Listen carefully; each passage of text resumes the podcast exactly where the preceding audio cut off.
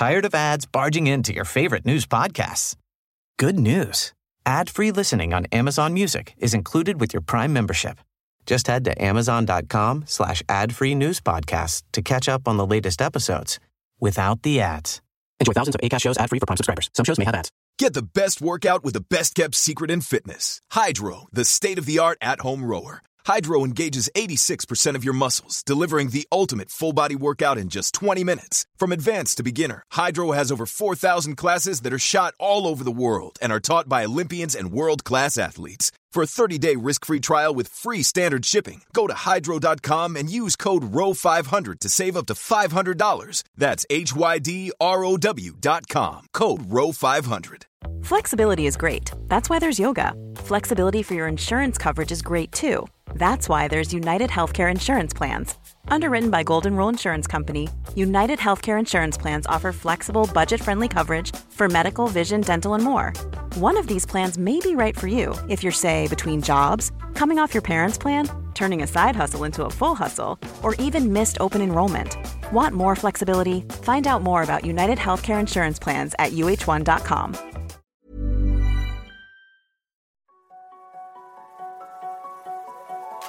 Bienvenue sur Limitless Project, le podcast qui explore les mystères de nos super pouvoirs et cherche comment les libérer. En discutant avec des scientifiques, médecins, sportifs ou entrepreneurs, je veux comprendre quels sont les secrets de la performance humaine et découvrir les meilleurs hacks pour optimiser ma vie, mes capacités et ma longévité. Si toi aussi tu veux exploser ton potentiel et améliorer ta santé, abonne-toi au podcast et rejoins ma newsletter pour recevoir chaque mois mes plus incroyables découvertes. L'une des plus grandes forces de l'homme est sa capacité d'adaptation. Chaleur, froid, endurance, force, escalade, course, saut, il jouit d'une polyvalence hors norme dans le règne animal. Même si elle a de moins en moins l'occasion de s'exprimer, dans nos sociétés modernes, sédentaires et climatisées. En plongeant au cœur de notre génome et de son héritage paléolithique, Fabrice Kuhn a développé de nouveaux modes de vie et d'entraînement pour améliorer la santé comme les performances sportives. Médecin du sport et athlète d'ultra-endurance, il a suivi pendant 10 ans l'équipe française d'haltérophilie avant d'explorer de nouveaux horizons comme le régime cétogène. Mêlant son expérience personnelle aux recherches scientifiques qu'il a menées, il me livre dans cet épisode de nombreux hacks pour permettre à notre ADN de livrer le meilleur d'elle-même. Belle écoute Salut Fabrice Bonjour David Écoute, euh, puisque tu as écouté euh, quelques podcasts, tu dois connaître euh, la, première question que je pose à tous mes invités, qui est un petit tour d'inclusion, et où je demande avec quelle énergie est-ce que tu viens ce matin, quelque chose de chouette qui t'est arrivé cette semaine, ou à l'inverse, une énergie un petit peu négative que tu voudrais déposer avant de démarrer l'enregistrement? Bah écoute, on va dire que je commence la journée comme je commence pas mal de fois dans la semaine. Finalement, j'ai déjà nagé une heure, donc eh ben, j'ai déjà quelque chose de positif dans ma journée, donc euh, ça me fait du bien de, de commencer comme ça. Eh ben, écoute, euh, c'est quelque chose que je partage pas mal parce que pendant tout un temps, je m'entraînais aussi le matin à 6 heures du mat et, euh, et j'adorais ça parce que j'avais l'impression d'avoir fait quelque chose d'hyper important pour moi avant d'avoir démarré ma journée. Et à 9 heures, j'avais déjà fait plein de choses et euh, je trouvais ça, je trouvais ça hyper épanouissant. Et, euh, et pour ma part, mon petit, mon petit check-in, euh, c'est assez drôle parce que tu vois, dans ce podcast, on a souvent parlé d'antifragilité, notamment d'hormèse, d'adaptation au froid, notamment avec Pierre Dufresne. Et, euh, et là, je suis euh, face à un nouveau type d'adaptation, qui est l'adaptation à la chaleur, parce que il fait 32 degrés dans ma chambre la nuit. Et j'avoue que c'est assez, c'est assez difficile d'avoir un sommeil de qualité dans ces conditions. Mais l'enregistrement de ces podcasts suffit toujours à m'exciter suffisamment pour réveiller mon énergie. Par chance. Bah écoute, moi, j'adore l'acclimatation à la chaleur. Je trouve que c'est un thème euh, euh, très intéressant et je trouve que tu vois par exemple avec les canicules dont on parle là et, on parle pas suffisamment de capacité d'acclimatation à la chaleur et c'est vrai que tu entends tout de suite que finalement la chaleur devient euh, devient un problème pour beaucoup d'entre nous. Or nous corps hum, humains on est particulièrement capable de s'adapter à la chaleur. Simplement, à force de rester enfermé avec des clims, alors apparemment dans ta chambre il n'y a pas la clim, mais je te confirme. Euh, chez moi, il n'y a pas la clim non plus, mais euh, à, à, rester trop enfermé dans des endroits euh, trop euh, climatisés, on perd cette capacité d'adaptation à la chaleur. Et finalement, moi, j'aime bien voir la chaleur comme un ami pour m'entraîner. Alors c'est sûr que quand il fait 40 tous les jours avec 25 la nuit, c'est plus compliqué. Hein. mais voilà, je je vois pas systématiquement la chaleur comme un ennemi comme on l'entend à la radio en ce moment. Après, moi, je, je, la vis assez bien pendant l'effort physique, mais, mais c'est vrai que pendant la nuit, euh, du coup, j'ai, j'ai, ça a tendance quand même à dégrader euh, la qualité de mon sommeil. Mais, euh, mais ceci étant, j'y, fais face. Et, et, d'ailleurs, c'est intéressant quand tu dis que le corps humain est particulièrement bien, bien adapté, bien adapté pardon, à l'adaptation à la chaleur, parce que justement, il y a, plusieurs, euh, plusieurs courants de pensée qui disent que l'un des principaux avantages évolutifs de l'homme vis-à-vis des autres euh, animaux à l'époque, c'était notre capacité justement de transpiration, de régulation de la température, qui nous permettait notamment d'avoir euh, des capacités d'endurance particulièrement élevées et de faire de pratiquer la chasse à l'épuisement. Bah, tout à fait, oui. Ça fait partie de, de, ce qui nous distingue des, des, autres animaux, parce que finalement, il y en a très peu qui savent transpirer comme nous. Hein, par exemple, tu prends le chien, il est obligé de tirer la langue, et finalement, il a une surface d'échange de, température, bah, qui est la surface de sa langue, qui est, qui est pas énorme par rapport à nous, où on a tout le corps humain, euh, avec pas de poils. En plus, on est capable de se mettre debout. Euh, ce qui nous permet d'avoir une plus grande exposition au vent, surtout euh, euh quand on était chasseur-cueilleur, puisque c'était dans des savanes, donc on avait des herbes hautes. Euh, euh, donc on, a on a plein d'adaptations effectivement qui nous permettent de, de, bien gérer la chaleur. On est capable de se déshydrater euh, jusqu'à 2-3% sans pour autant perdre nos capacités d'endurance ou de force. Euh, donc finalement, oui, on est on est vraiment capable de de supporter la chaleur. Et, euh, et d'ailleurs, donc avec la chasse à l'épuisant dont tu as parlé, on a exploité ce phénomène pour surpasser les autres espèces et pouvoir chasser il y a des petits, euh, hacks, euh, des, petites, euh, des petites stratégies que tu as l'habitude d'utiliser dans tes entraînements justement pour maintenir ta performance malgré la déshydratation, malgré la chaleur? Alors, il faut, il faut surtout s'acclimater à la chaleur, et ça, ça met 15 jours à peu près. On sait qu'il faut au moins, alors, on peut le faire en 7, 7 jours, on sait qu'il faut au moins 5 à 7 séances d'entraînement quand il fait chaud pour s'acclimater à la chaleur. Donc euh, le, truc le plus simple, bah, c'est tu vas t'entraîner quand il fait chaud. Euh, alors il y a des, des, des, des salles d'entraînement en chaleur hein, qui ont été faites, des thermo training rooms où tu t'entraînes dans un espèce de sauna à 42 degrés. C'était fait pour euh, les JO de Rio, je crois, mais ça reste exploitable. et puis, moi, moi, je me, contrairement à ce qu'on dit souvent, bah, moi je pars m'entraîner le midi quand il fait chaud, justement pour déclencher ces adaptations. Et donc je le commence 15 jours avant, mais ce qui est, intéressant de remarquer aussi, c'est qu'il y a quelques études qui sont parues et qui montrent que s'acclimater à la chaleur permet d'améliorer tes capacités d'endurance et tes performances quand tu fais des compétitions en endurance, sous la chaleur, bien entendu, mais aussi en ambiance thermique neutre. C'est-à-dire que c'est ce qu'on appelle des adaptations croisées. Tu t'améliores à la chaleur, mais du coup, ça t'améliore euh, sur une ambiance thermique neutre. Donc, euh, c'est quelque chose que je fais systématiquement avant mes compétitions. Alors après, euh, bah, euh, si tu as une compétition l'hiver, c'est plus difficilement exploitable. Euh, tu peux faire un peu de sauna après aussi. Juste après un entraînement, tu rentres de ton entraînement, tu vas dans le sauna. Il y a des bains chauds aussi qui peuvent avoir la même chose. Tu peux aussi t'acclimater à la chaleur comme on voit les boxeurs, tu sais, avec leur veste, mmh. leur euh, pour transpirer. Eux, ils le font pour transpirer. Mais tu peux aussi te survêtir. Ça marche un peu aussi. C'est un petit peu moins efficace, mais ça fonctionne quand même. Euh, donc voilà, ça c'est les stratégies euh, d'acclimatation à la chaleur. Ça te permet de mieux gérer la déshydratation. Euh, mais après, il y a rien d'exceptionnel en fait. c'est tout simple.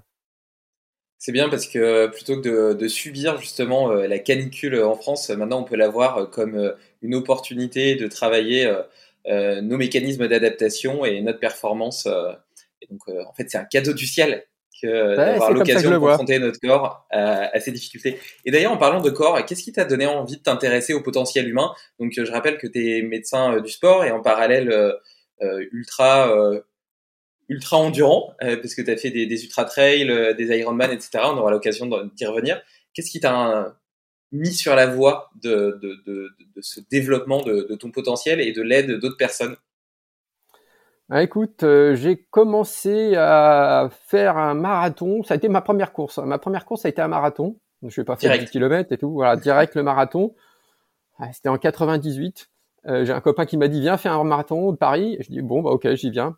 Bon, mon entraînement était pas du tout construit, euh, surtout qu'à cette époque-là, bah, il y avait pas beaucoup les connaissances étaient plus difficilement partagées parce que bah, il y avait pas Internet, il y avait il y avait moins de choses, donc voilà. Et puis après, euh, je continue un petit peu à bricoler comme ça, un marathon ou deux une fois de temps en temps.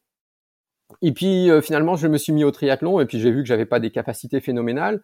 Et donc, euh, bah, je me suis intéressé un peu euh, à comment progresser.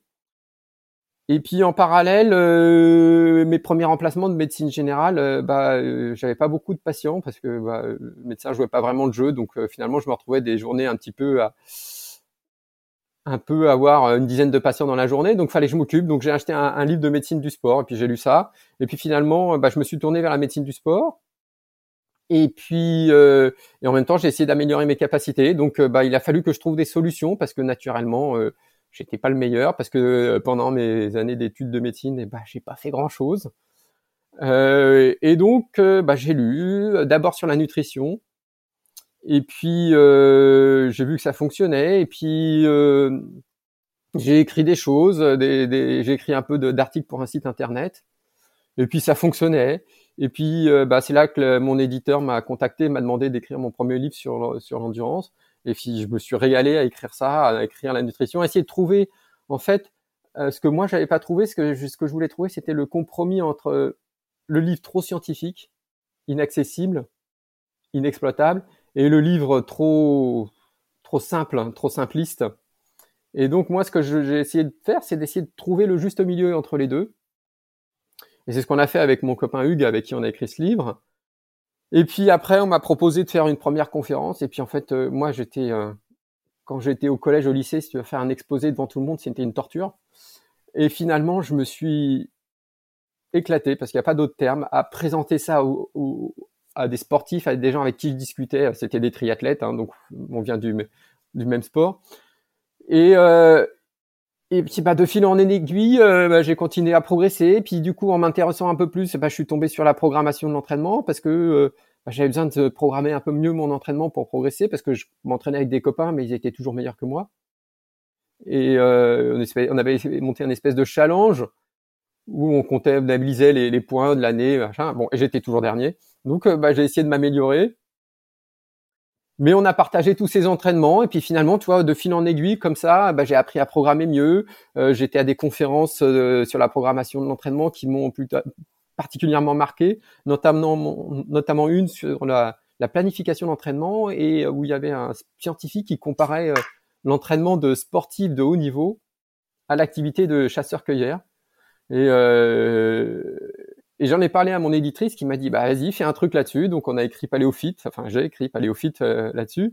Mais finalement, je l'utilisais déjà, enfin j'avais commencé à l'utiliser, puis j'ai utilisé cette méthode, et puis bah euh, mes, mes, résultats sont améliorés, euh, les gens sont intéressés, donc bah et puis et puis je prends énormément de plaisir à essayer d'expliquer tout ça, à tester. Alors mon créneau c'est je lis ce que dit la science, il y a toujours une base scientifique derrière ce que je fais, je teste, et j'explique.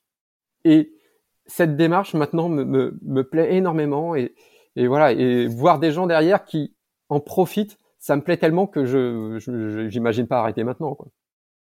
C'est super intéressant et c'est vrai qu'on ressent bien dans, tes livres, tu vois, cette, euh, ce juste équilibre entre euh, fondement scientifique, expérience personnelle et aussi, euh, je trouve que tu as la capacité de pas tomber dans le dogme et dans l'illusion de la perfection donc euh, tu, tu, mets toujours de la nuance dans tes propos en disant que ça peut avoir des avantages pour certains et pas pour d'autres, etc. Et, euh, et j'aime bien cette, euh, cette espèce de, de voie du milieu qui prend en compte aussi toutes les spécificités génétiques, etc. et personnelles qu'on peut avoir. Et, et, je trouve ça très intéressant les, les parallèles que tu fais avec avec le paléo, la, vie de nos ancêtres, etc. Notamment, je suis en train de lire actuellement l'animal exubérant. Je sais pas si tu connais. Non, je connais pas. qui, a un, qui a un joli livre euh, de, euh, oh, je sais plus, mais euh, c'est pas très très intéressant. en tout cas, de la maison d'édition de Paul Landon qui qui fait qui, qui, a beaucoup travaillé sur les réflexes primordiaux. Et quoi qu'il en soit, dans ce livre-là, il a une approche, je trouve, assez intéressante. Et il dit les, les, les, les, tribus à l'époque qui vivaient dans le désert, eh bien, euh, ils étaient obligés de parcourir de grandes distances pour aller chercher de la nourriture, pour se déplacer, etc. Parce que, euh, eh bien, il y avait des grandes étendues de plaine devant eux, et donc ils étaient obligés de beaucoup marcher, donc c'était des gens très endurants. Et à l'inverse, les, humains qui vivaient plutôt en forêt, eh bien, euh, ils travaillaient beaucoup plus la force, l'explosivité, parce qu'ils devaient sauter de caillou en caillou, escalader des arbres pour aller chercher la nourriture, et ils avaient beaucoup moins besoin de, de parcourir de grandes distances, donc ils avaient plutôt tendance à être explosifs et moins endurants. Et donc, euh, et donc, on peut faire un parallèle, parce que tu parlais tout à l'heure de parallèle entre euh, la vie de nos ancêtres et les sportifs de haut niveau. On peut faire un parallèle entre les, les tribus du désert, le corps des gens du désert qui serait plutôt lié à l'endurance, donc de, de grandes distances, du trail, de l'Ironman, de la traversée de la Manche à la nage, etc. Et à l'inverse, les corps des forêts qui seraient plutôt euh, dédiés à la force, donc euh, des boxeurs, euh, de la musculation, euh, qu'est-ce qu'il pourrait y avoir d'autre? Bah, Tous les sports explosifs, je sais pas, le sprint, etc. Le sprint, ouais. Et, et, et il pourrait, on pourrait, parce que là c'est deux extrêmes, on pourrait imaginer une troisième voie qui serait des corps mosaïques euh, de gens qui vivraient avec à la fois un petit peu de forêt, en même temps des plaines, et qui seraient à la fois obligés de travailler un petit peu leur endurance et puis leur capacité à sauter de branche en branche, etc. Et, euh, et ça, ce, ce paradigme de, de, de, la mosaïque, du généraliste, qui allie à la fois euh, la force et l'endurance, elle est parfois euh, mal euh, mal acceptée par la communauté sportive ou même la, communauté scientifique par de par l'hyperspécialisation du corps et on dit souvent que euh, bah, travailler sa force c'est incompatible avec euh, travailler son endurance et que euh, soit tu es un athlète d'endurance soit tu es un athlète de force. Est-ce que toi tu penses que une voie du milieu est possible? Et d'ailleurs est-ce que c'est pas un petit peu l'objet de Paléophyte donc ton livre qui essaie d'apporter justement un entraînement de force au bénéfice de gens qui font de l'endurance bah, Je pense qu'on est tous seulement une voie du milieu. Enfin, mais on a, mais il y a plusieurs voies du milieu. Mais je pense qu'on est tous capables d'un peu d'endurance et tous capables d'un peu de force dans des proportions variées. Euh, euh effectivement, euh, Usain Bolt sera peut-être plus capable de force et d'explosivité que moi, mais il est capable d'endurance quand même. Euh, et je pense qu'on a en notre sein, à nous tous, tout ça, en, des, euh, en, des variations, enfin des, quantités variées. Mais oui, notre corps humain, il est capable de tout ça. Et c'est ce qui fait notre, en fait, finalement, notre spécificité à nous humains, c'est la polyvalence. D'accord? C'est, on est les seuls animaux polyvalents finalement. On est capable de nager, on est capable de sprinter, on est capable d'avoir de la force, on est capable d'avoir de l'endurance. Par contre, effectivement, on est moins, même le meilleur d'entre nous, par exemple, pour prendre Usain Bolt, il est moins rapide que les plus rapides des animaux. D'accord? Mais euh, il est plus polyvalent. Euh, et, et, notre chose, c'est ça. Mais donc, on est un, espèce de de corps qui sait un peu tout faire, mais qui sait pas faire tout au maximum. Par contre, effectivement, sur l'endurance, il y a peu, il y a peu d'animaux qui sont capables de euh, nous, euh, nous approcher, d'être aussi efficaces que nous le sommes. Euh, mais parce que finalement, quand tu reprends ton histoire, donc oui, le, le, celui qui est dans le désert, il est obligé d'être endurant puisque finalement, il va parcourir de grandes distances. Mais celui qui est euh, euh, dans la forêt, il va aussi avoir besoin d'endurance parce qu'il va falloir quand même qu'il passe d'un arbre à l'autre, qu'il aille d'un endroit à un autre, qu'il a et puis euh, dans ces dans les forêts qui étaient des forêts tropicales, les forêts primaires, finalement rien n'est aisé et te déplacer d'un arbre à l'autre, il y a tellement de d'herbes, de, de, d'autres plantes que rien n'est aisé et que c'est quand même de l'endurance. Euh, c'est pas juste de la marche tranquille sur un chemin ou sur une route comme on fait maintenant. C'est, c'est quelque chose qui est un petit peu plus complexe. Donc moi, je pense qu'on est une mosaïque. Je pense qu'effectivement, on a tous des caractéristiques un petit peu différentes, euh, mais qu'il faut euh, savoir le reconnaître et puis ne, ne, ne pas euh, ne pas se ne pas dire que le reste ne nous servira pas. Maintenant, on sait par exemple que sur les sports d'endurance, faire de la musculation, c'est fondamental. C'est ça qui améliore les performances. Euh, tous les sportifs de haut niveau en endurance, ils font de la force, ils font de la musculation. Alors, ils en font pas autant, mais ils en font.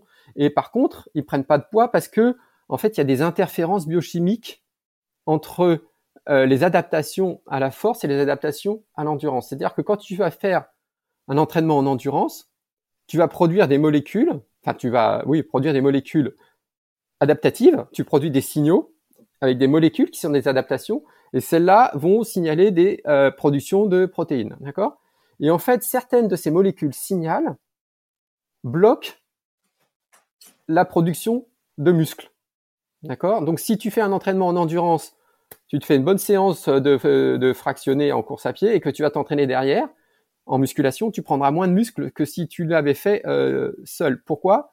Parce qu'il y a ces molécules que tu as produites qui stoppent, euh, enfin qui stoppent, qui limitent la production de muscles derrière. Donc, alors il y a, une espèce de dichotomie entre les deux, mais on peut gérer ça. Et de toute façon, on sait maintenant que pour l'endurance, parce que c'est ce qui m'intéresse le plus, on a besoin de musculation pour progresser. Et à l'inverse, quelqu'un qui partirait d'un corps euh, déjà musclé, donc de muscles déjà développés ou hypertrophiés, et qui se mettrait à l'endurance, est-ce que ces interférences lui feraient perdre euh, sa musculature, ou bien est-ce qu'il la garderait parce qu'au final, son métabolisme maintenant a évolué et qu'il se réadapterait à l'endurance tout en gardant le physique qu'il avait développé? Alors déjà, s'il est habitué à faire de la musculation régulièrement, il lui suffit de pas grand chose pour réenclencher le phénomène. Donc c'est quelque chose, quelqu'un qui sera particulièrement, euh, c'est l'épigénétique, qui fait qu'en fait il garde le souvenir et comme il a souvenir, il se remuscle plus rapidement qu'un autre. Euh, mais euh, en fait, pour, tu peux jouer avec ces interférences. Tu peux te dire, moi je veux prendre du muscle, je vais adapter les interférences, et tu peux dire, moi je veux pas prendre de muscle, je vais adapter les interférences. Peu importe que tu sois musculeux ou pas.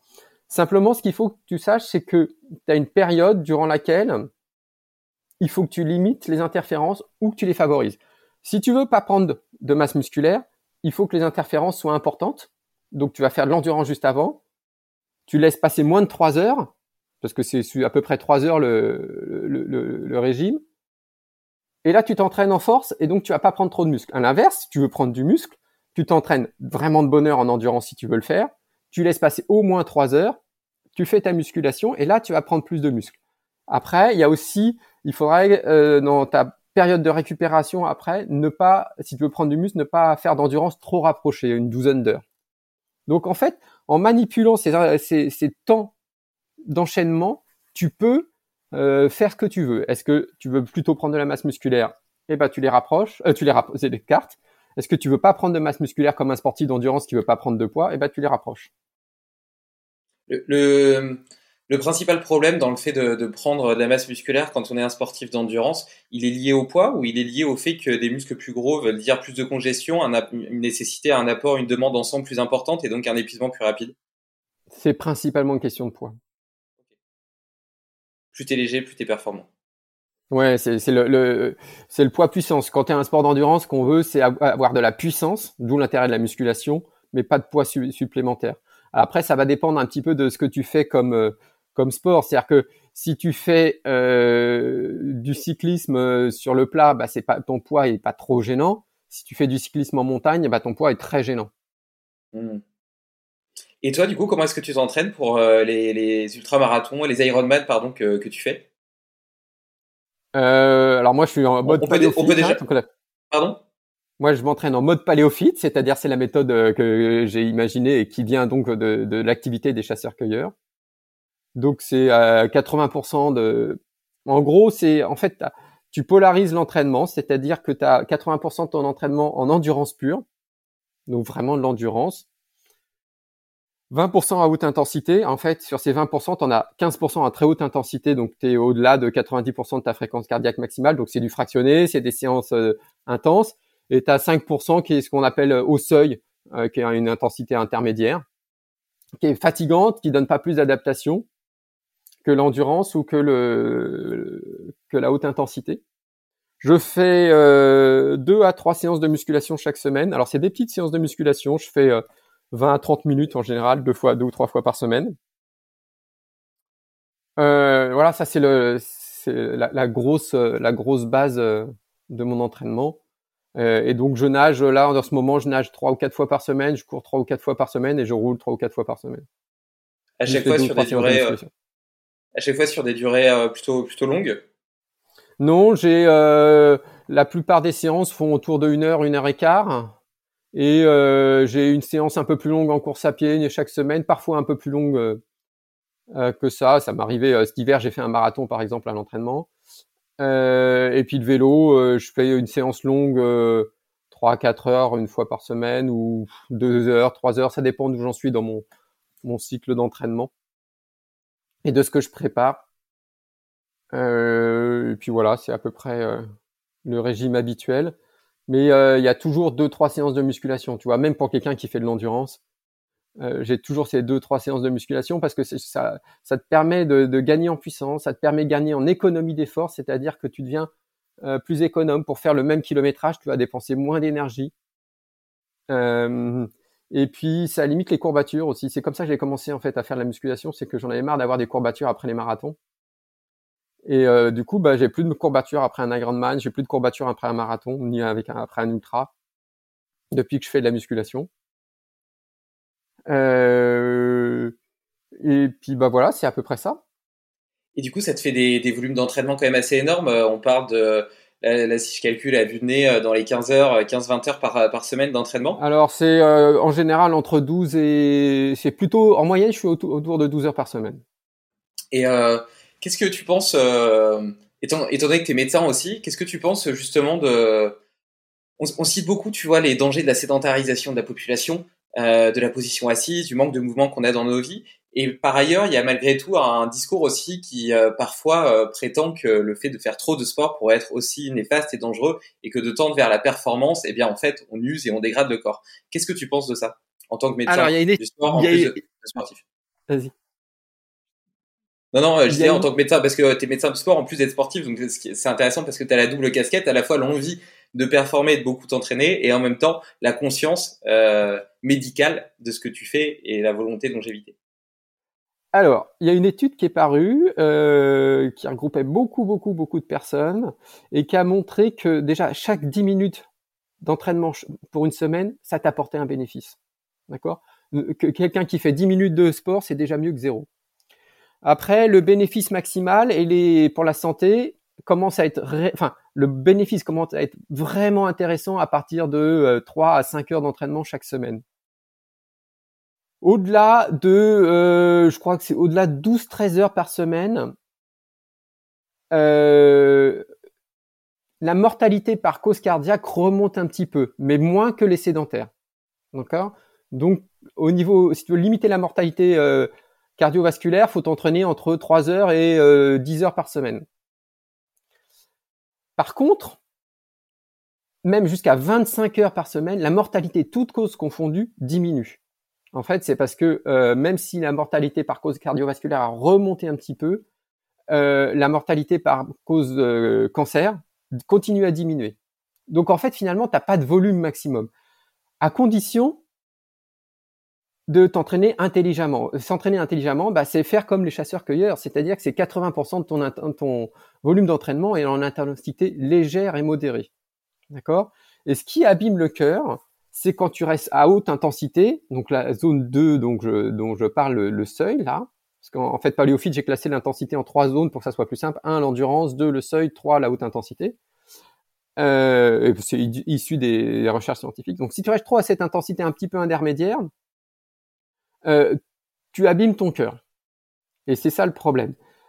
Euh, donc on peut quand même se mettre de gros volumes d'entraînement sans avoir de, gros soucis.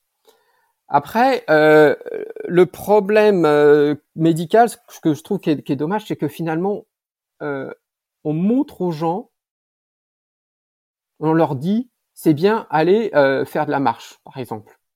Euh, vous avez, euh, tu les as vus, on va faire, ah bah vous allez descendre à une, une, station de métro plus tôt, vous allez prendre le bus machin, vous allez, c'est bien, mais en fait, ce qui nous fait être en bonne santé, c'est pas la dépense calorique. Oui, la dépense calorique joue un jeu, mais ce qui nous fait être en bonne santé, c'est que tu vas stresser physiologiquement, dans le bon sens du terme, ton organisme.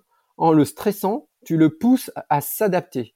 Et ces adaptations, qui te rendent plus performant, ce sont les mêmes qui te rendent en meilleure santé. D'accord? Parce que les molécules dont je t'ai parlé tout à l'heure, là, celles qui allaient hein, créer des interférences euh, avec la musculation, eh ben, tu en as des molécules identiques stimulées dans le même cas qui sont anticancéreuses. D'accord? Et donc, en fait, ce qu'il faut comprendre, c'est que le sport, c'est une dépense calorique. Ça fait perdre du poids, ça fait perdre de la graisse viscérale, c'est bon pour la santé, c'est bon contre les maladies, mais c'est aussi déclencher des adaptations euh, physiologiques qui te rendent en meilleure santé. En fait, tu rends ton corps plus fonctionnel. Comme il est plus fonctionnel, il est plus performant. Comme il est plus fonctionnel, il est moins malade. Donc, par la même occasion, tu vas perdre du poids, tu vas euh, prendre du muscle et tout ça fait que ton organisme est en meilleure santé à long terme et te protège des maladies. Et donc, il faut arrêter. On peut continuer à dire c'est bien, faites une station de métro, aller marcher, aller promener le chien, c'est bien, mais ça ne suffit pas. Il faut que les gens sachent qu'il faut parfois sortir de ta zone de confort pour créer ce stress physiologique qui améliore ton corps, qui le rend plus fonctionnel et qui le rend en meilleure santé. Par contre, il faut que ce stress physiologique soit mesuré. Il ne faut pas se mettre un stress énorme tous les jours à l'entraînement parce que là, effectivement, tu vas avoir euh, des dégâts, euh, donc principalement cardiaques si tu fais de l'endurance.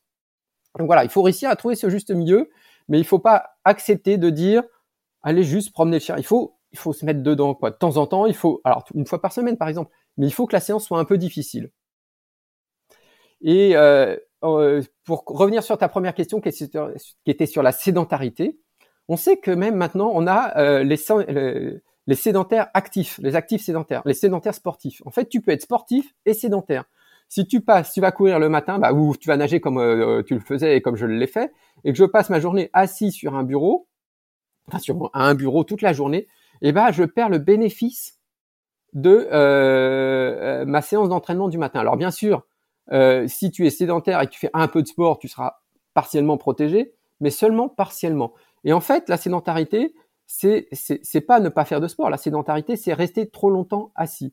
Le seul moyen de rompre cette sédentarité, c'est de te lever régulièrement toutes les 20 à 30 minutes, faire quelques pas, monter un étage, faire des flexions.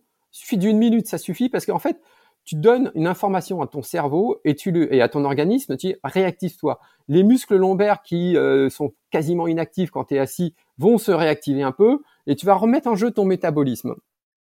Euh, D'où l'intérêt de euh, des exercices snacks qui, ont été publiés en fait où c'est alors tu deux types de, de snacks comme ça tu as les exercises snacks qui sont des activités sportives d'accord? Donc dans la journée tu vas faire et tu montes un escalier à fond t'as pas besoin d'aller plus loin mais à fond c'est sportif parce que tu cours euh, parce que c'est intentionnel mais il y a tu peux aussi profiter des activités du quotidien alors, quand tu es au bureau, tu peux monter un étage un petit peu rapide. Tu peux euh, euh, porter tes courses et faire des flexions avec tes courses. Tu peux essayer d'inventer des choses comme ça où tu réactives ton bénéfice. Tu lui fais une espèce de sprint. En fait, c'est un espèce de sprint du quotidien. Alors moi, je l'utilise quand je travaille et que je vais visiter, faire des visites chez les patients. Bah, je me monte avec, j'ai un gros sac à dos, je monte l'escalier un petit peu rapide avec avec mon sac à dos. Euh, voilà, ça me fait faire un petit peu quelque chose en plus. Euh, mais voilà, c'est deux choses différentes. Tu peux être actif et sédentaire. Donc il faut que nos sportifs, ils apprennent aussi à ne pas être sédentaires. Non, c'est hyper intéressant. D'abord sur les recommandations qui sont faites, notamment vis-à-vis de la marche, je pense qu'il y a un tel nivellement par le bas que les, les, qu'on conseille un minimum, parce que déjà le minimum est pas atteint. Tu vois, j'avais été choqué au début, c'était 10 000 pas par jour pour essayer de donner un objectif relativement atteignable aux gens, et au final ils se sont aperçus que c'était encore trop élevé, que les gens arrivaient même pas à faire 10 000 pas par jour. Ils l'ont abaissé à 7 000. Et, et tu vois, je pense qu'il y a, il y a un problème. Euh, je, pense que si euh, l'objectif semble trop élevé, eh bien l'engagement de la part de la population est trop faible parce que la population est découragée avant même d'essayer. Et euh, mais d'un autre côté, c'est vrai que ça encourage un nivellement par le bas parce que tu dis, oh, c'est bon, j'ai fait mes 7000 pas dans la journée, j'ai été promener mon chien, euh, je suis en bonne santé, j'ai fait ce qu'il faut euh, pour moi et pour ma vie, pour ma longévité. Alors euh, que pas du tout, on reste des animaux et tu l'as bien dit à plusieurs reprises, outre le sport que tu fais, les séances de sport que tu fais, il faut essayer de bouger tout au long de la journée. J'aime bien cette idée de movement snack qui avait déjà été évoquée par Jérôme Ratodi de Movnat, qui sont aussi adeptes un petit peu de, de, de, de, petits mouvements comme ça que tu peux faire un peu tout au long de la journée et euh, qui euh, permettent d'énergiser le corps, mais aussi euh, de, de, respirer. Parce que quand tu es à moitié assis, comprimé, eh bien, ta respiration, elle est moins bonne. D'ailleurs, il y a plein d'études qui montrent que le fait de d'apprendre debout, d'apprendre en marchant, de se relever, etc., ça permet de, de mieux apprendre parce que ton corps est mieux oxygéné, ton cerveau est mieux oxygéné, et donc tu as un taux de rétention qui est, qui est, qui est plus élevé. Et d'ailleurs, on s'aperçoit que nos habitudes de vie euh, sont métaboliquement opposées à euh, ce que notre génome nous a pré... ce pourquoi notre génome euh, nous a prédestiné. Et donc, euh, parce qu'en réalité, avec les révolutions agricoles et l'arrivée d'Internet, la révolution agricole, c'était il, il y a 12 000 ans avant Jésus-Christ. Internet, c'est 1986, un truc comme ça. Donc, c'est hyper récent. Et l'homme, les, les, premiers sapiens, je crois que c'est 35 000 ans et les premiers Néandertals 300 000 ans, un truc comme ça. Euh, je veux dire, ce que je veux dire par là, c'est qu'à l'échelle de l'histoire de l'évolution, euh, les, révolutions récentes qui pourtant ont eu un impact majeur sur notre façon de vivre euh, sont un battement de cils. Et donc le, génome et notre ADN n'a pas eu le temps de s'adapter à ces nouveaux modes de vie. Et donc on a une façon aujourd'hui de vivre qui est complètement inadaptée à ce à quoi on était prédestiné à la base. Ah bah oui, oui, oui. Mais on, on, en revient sur la même chose qu'on avait parlé tout à l'heure avec la clim hein, et la chaleur.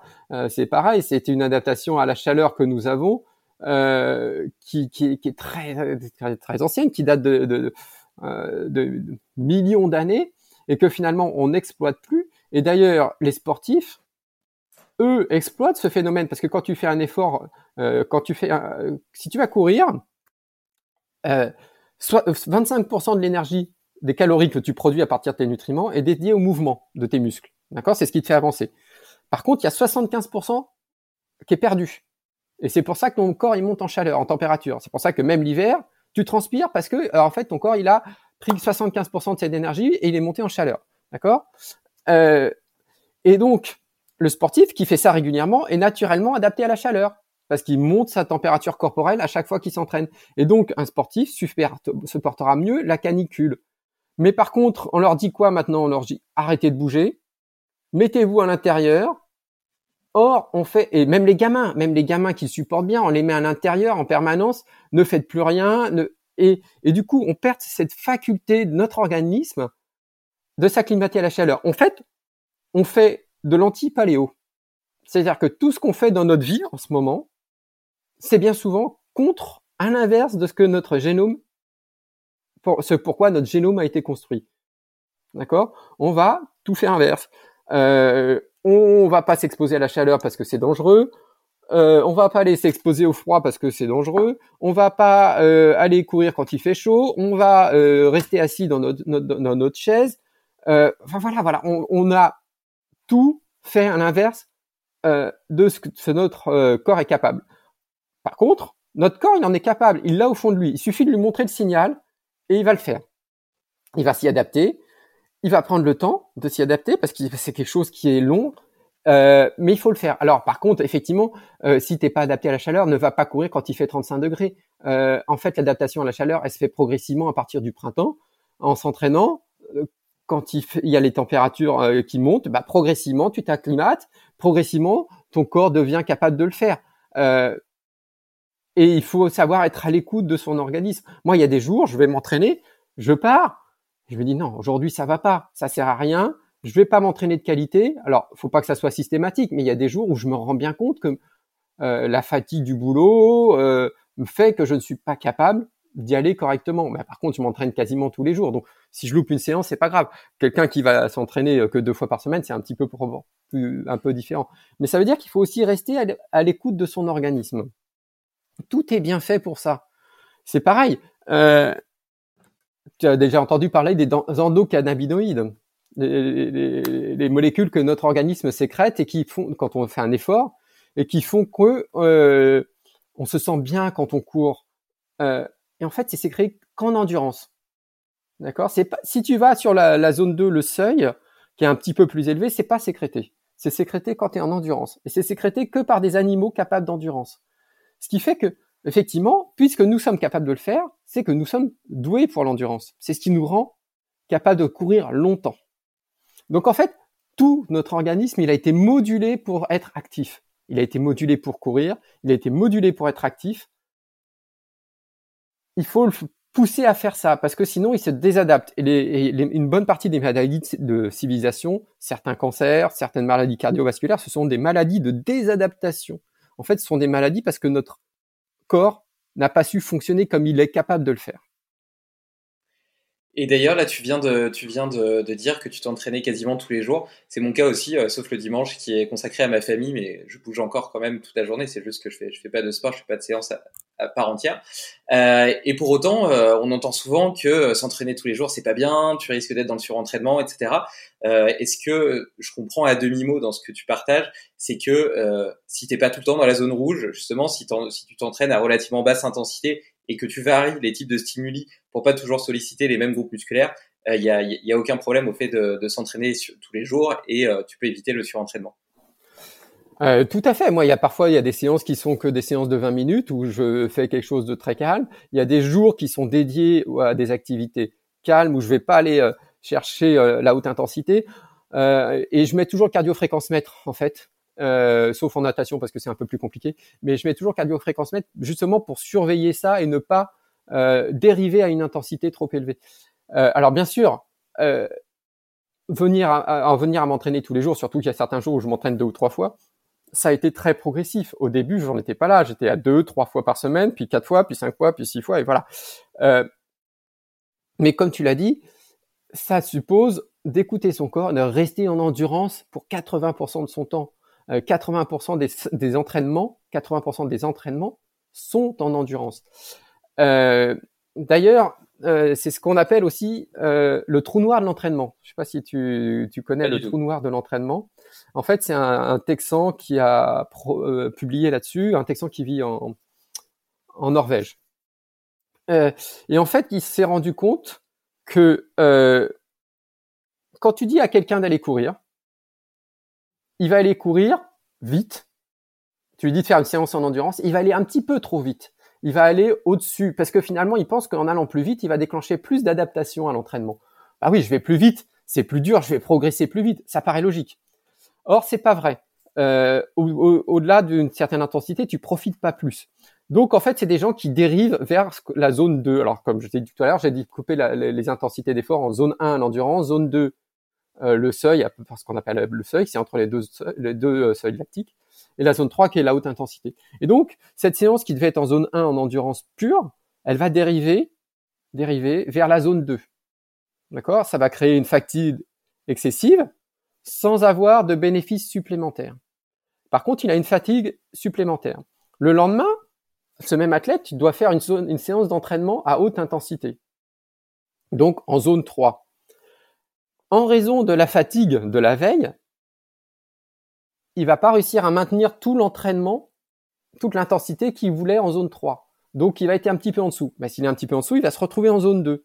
Et en fait, cette zone 2, c'est le trou noir de l'entraînement. Elle attire tout.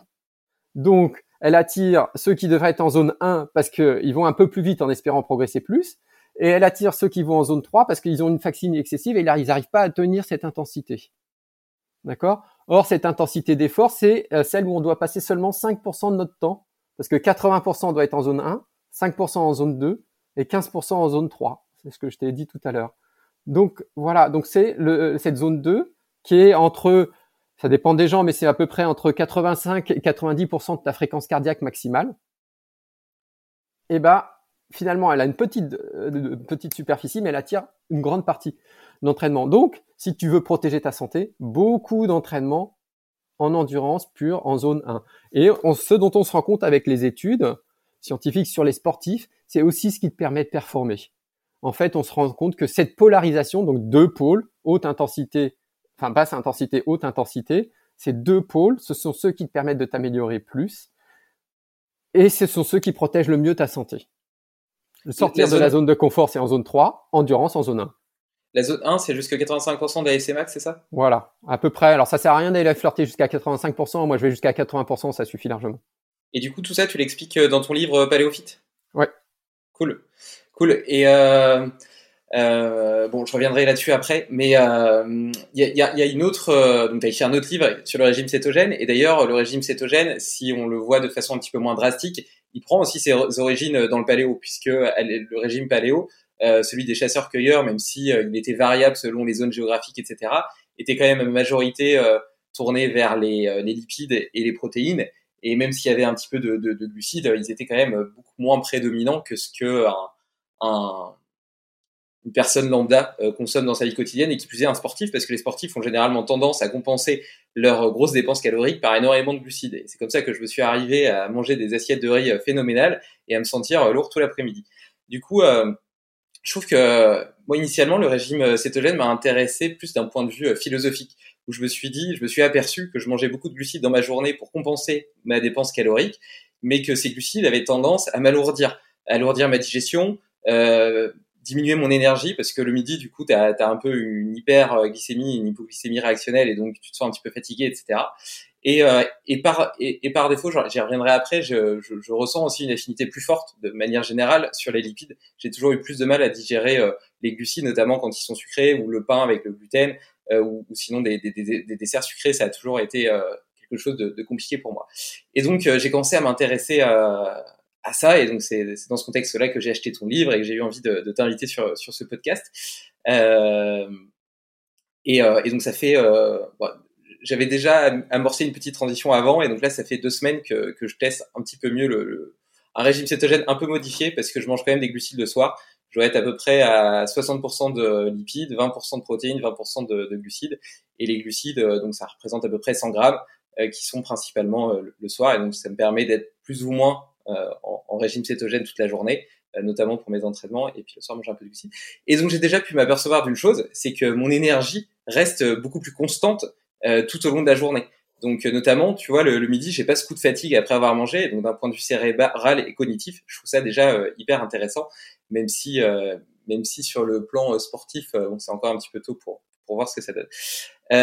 qu'est-ce que qu'est-ce que tu penses toi justement de la place des glucides aujourd'hui dans notre société?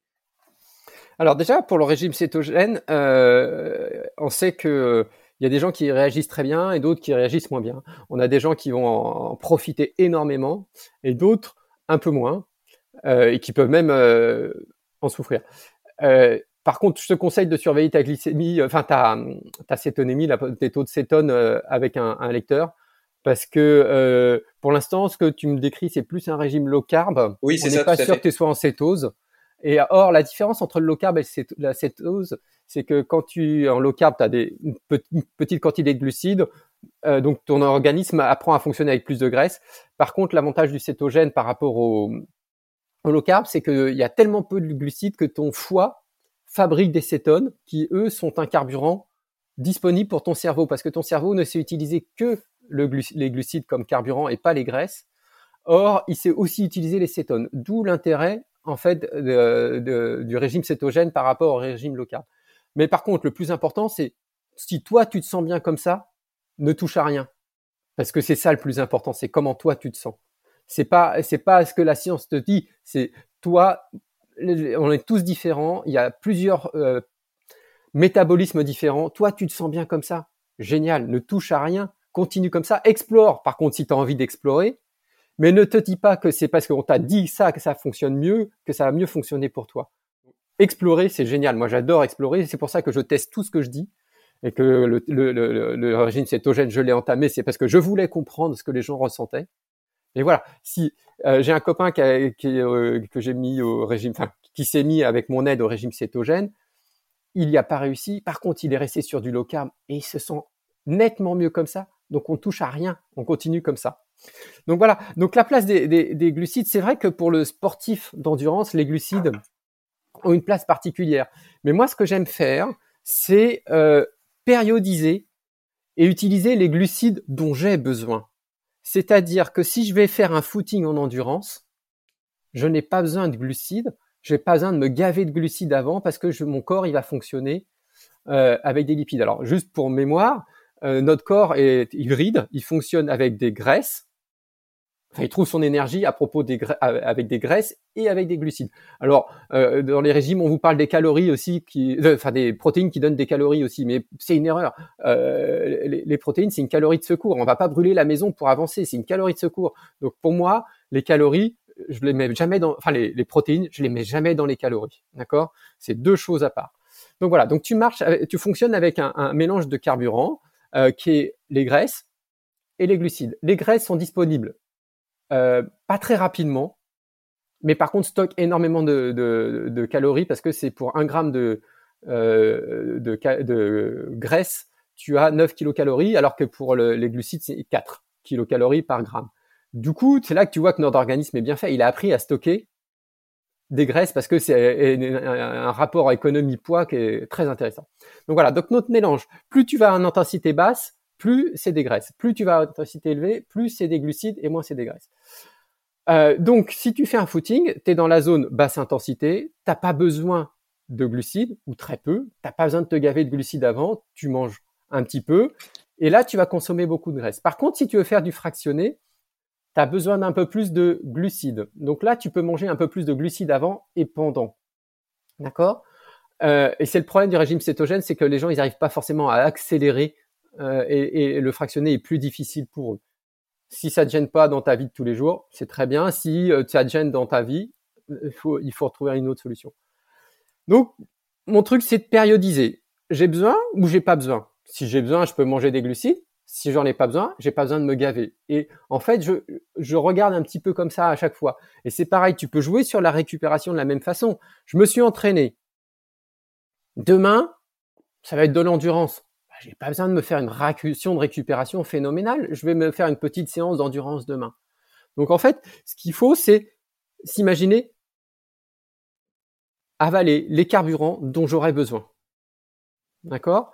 Euh, Et tu peux jouer sur cela parce que en fait, euh, une des adaptations que tu vas favoriser à l'endurance va, passer par la baisse du glycogène musculaire. Le glycogène musculaire, c'est l'espèce d'amidon que nous on fabrique.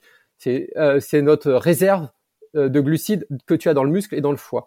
Si tu baisses le glycogène musculaire, on ne sait pas exactement jusqu'à combien, mais probablement autour de 50%, tu vas déclencher les adaptations biochimiques. Donc tu déclenches la baisse du glycogène, c'est un signal adaptatif, les signaux dont j'ai parlé tout à l'heure. Donc la baisse du glycogène, c'est un signal adaptatif qui euh, organise toute une cascade de réactions chimiques, biochimiques adaptatives qui font que tu vas produire plus de mitochondries, plus de matériel pour utiliser les graisses, donc plus d'enzymes pour utiliser les graisses, donc tu deviens capable d'utiliser plus de graisses. Si tu manges tout de suite derrière, donc ta ration de récupération, ton glycogène remonte et donc tu stoppes ces adaptations.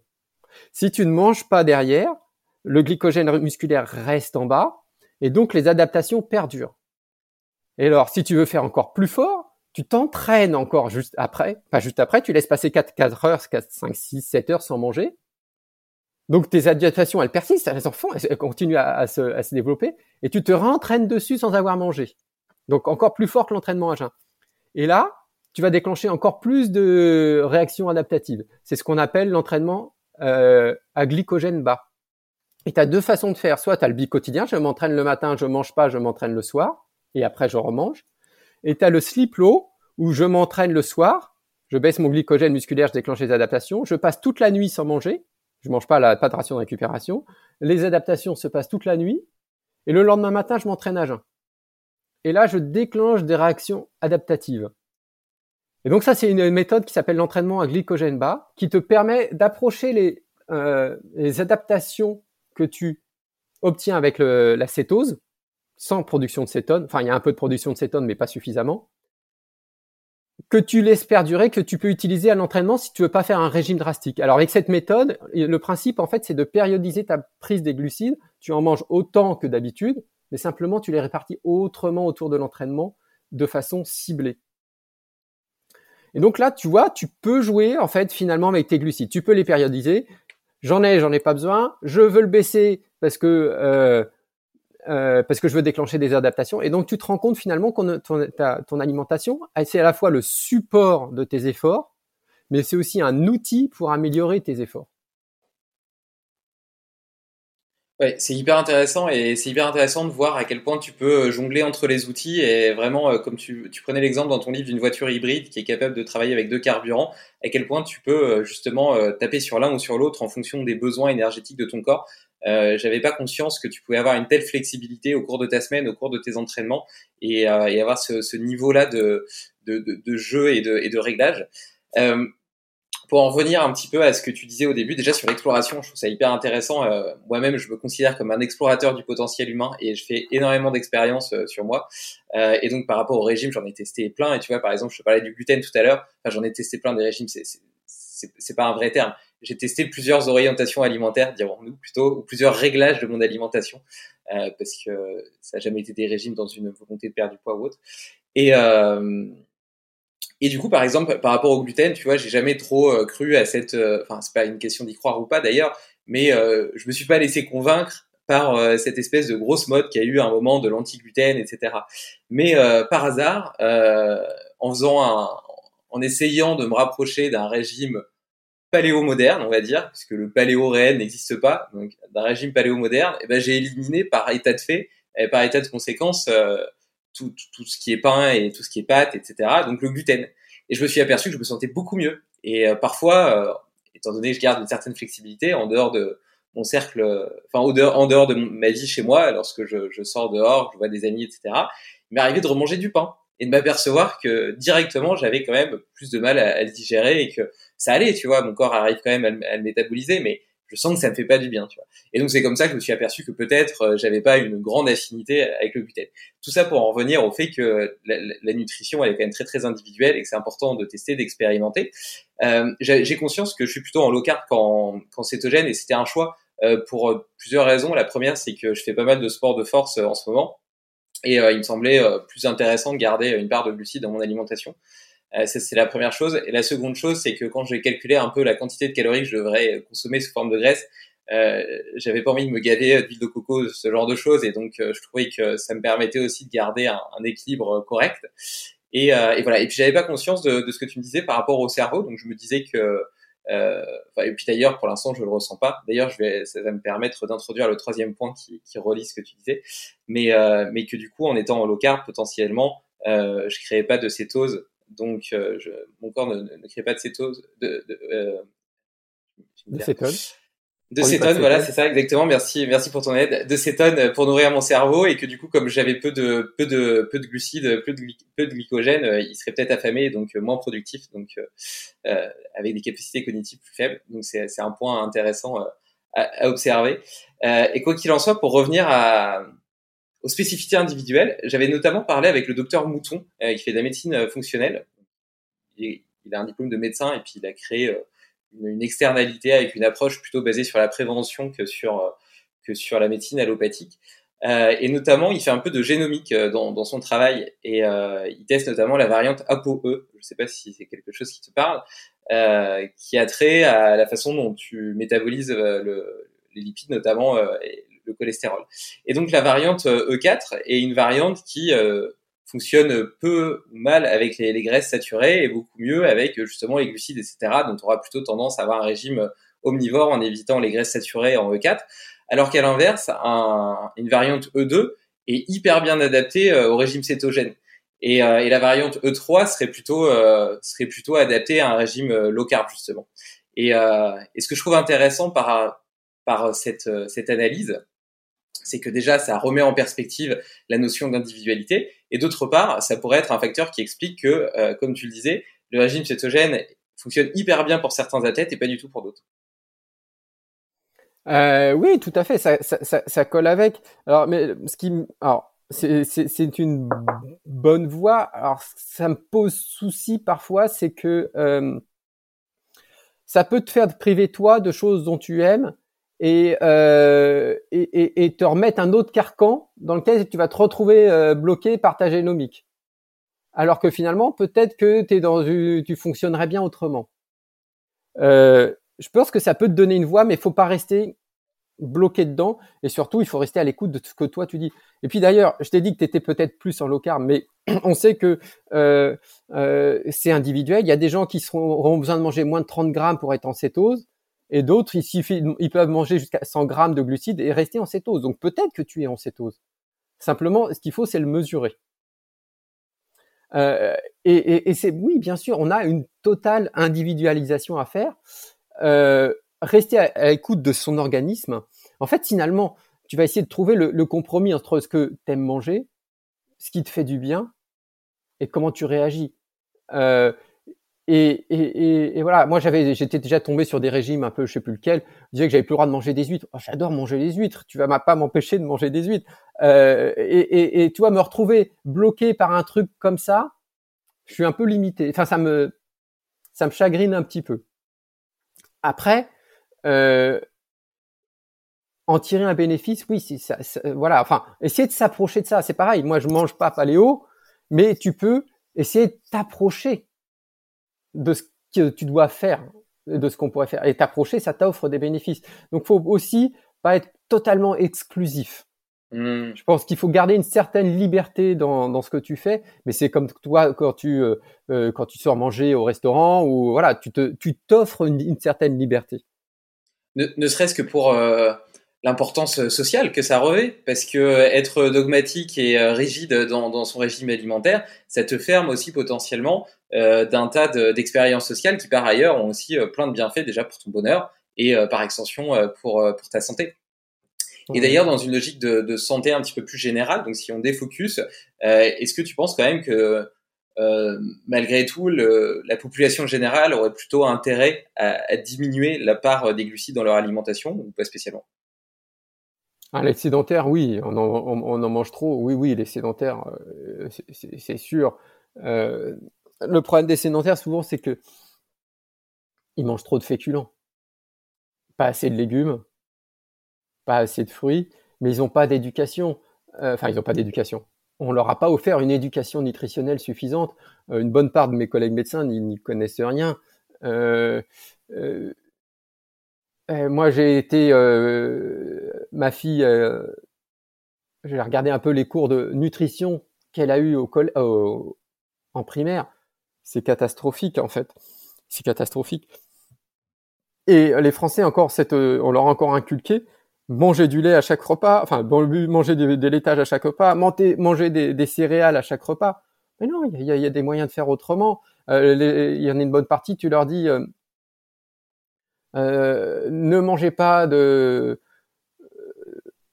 si on leur dit mangez pas de pâtes, ils savent plus quoi manger.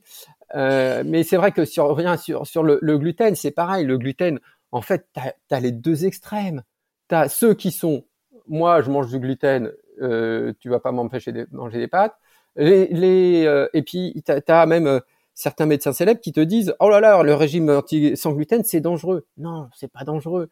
Tu peux faire autrement que de manger euh, du blé. Tu peux remplacer. Euh, alors ça n'aura pas de pain, mais faut pas faire. Alors le problème c'est que si tu fais un régime sans, sans, sans gluten, faut pas manger d'ersatz parce que si tu manges un ersatz, en général c'est pas bon parce que tu mets des mauvais produits dedans pour réussir à, à, à compenser et approcher. Donc tu manges pas ersatz? Comment? C'est quoi un ersatz? C'est euh, un produit euh, fait pour assimiler, euh, devenir la même chose. Donc tu manges pas de pain sans blé. D'accord, ok. Voilà. Euh, tu manges pas euh, de riz sans riz, quoi. Enfin, donc tu, tu, tu, il faut pas remplacer un aliment sans gluten par un autre censé approcher. Bon, bah, si tu manges pas de gluten, tu manges pas de, tu manges pas de pain. Il y a très peu de pains qui sont, euh, tu n'auras jamais du pain sans gluten qui, est bon. Tu être obligé de mettre de la farine de riz, tu être obligé de mettre de la farine de maïs, de machin. Enfin, tu n'auras pas quelque chose qui soit bon. Par contre, si tu remplaces par des lentilles, c'est tout à fait efficace. Tu peux remplacer par euh, des patates douces, des lentilles. Euh, tu peux remplacer ton pain par des galettes de sarrasin. Tu peux remplacer tes pâtes par des pâtes au sarrasin que tu fais toi-même. Si tu cuisines toi-même, plutôt que d'acheter des trucs qui coûtent une blinde dans un supermarché euh, qui te vend des produits surfaits euh, de très mauvaise qualité et qui coûtent deux fois plus cher parce qu'ils sont sans gluten. Euh, voilà, tu peux manger vrai. En fait, ce qu'il faut, c'est manger vrai. En fait, le paléo, il mangeait quoi? Il mangeait vrai, des vrais aliments dont, dont tu t'occupes toi, que tu prépares, que tu cuisines toi-même euh, et qui sont pas ultra transformés. Et en fait, euh, c'est ça le principe, et c'est ça qu'on devrait leur apprendre aux gens. Et donc la plupart, bah voilà, ils vont aller au McDo, ils vont manger euh, un verre comme ça de Coca, une assiette de frites comme ça, euh, et donc, ils n'ont pas conscience parce qu'on leur a pas appris, parce qu'on n'a pas pris le temps de leur apprendre. Euh, parce que moi, dans mes années de fac à la médecine, on m'a rien appris en nutrition et on n'a pas appris ça. Et donc, il faut et puis tu te rappelles la pyramide alimentaire. Hein? La base, c'est les céréales. Mmh. Non, la base de la vraie pyramide alimentaire euh, santé, c'est les, légumes et les fruits. D'accord? Euh, et, et, puis surtout, moi, je me suis rendu compte. Alors, l'avantage du sport, c'est que les gens ils veulent performer et en fait, ils viennent à la nutrition par le sport et ils ressortent avec des bons conseils pour leur santé. D'accord? Et euh, moi, je trouve que c'est un très bon moyen de et c'est comme ça que je suis venu en fait. Hein, c'est un très bon moyen d'attraper les gens. C'est de toute façon, c'est la même alimentation quasiment. Je les fais bien manger pour leur performance et je les fais bien manger pour leur santé. D'accord? C'est comme ça que j'y suis venu. Euh, le problème, c'est que quelqu'un à qui tu veux faire euh, bien manger et qui n'a pas envie, tu n'y arriveras pas qui arrivera pas parce qu'il va retomber dans ses travers.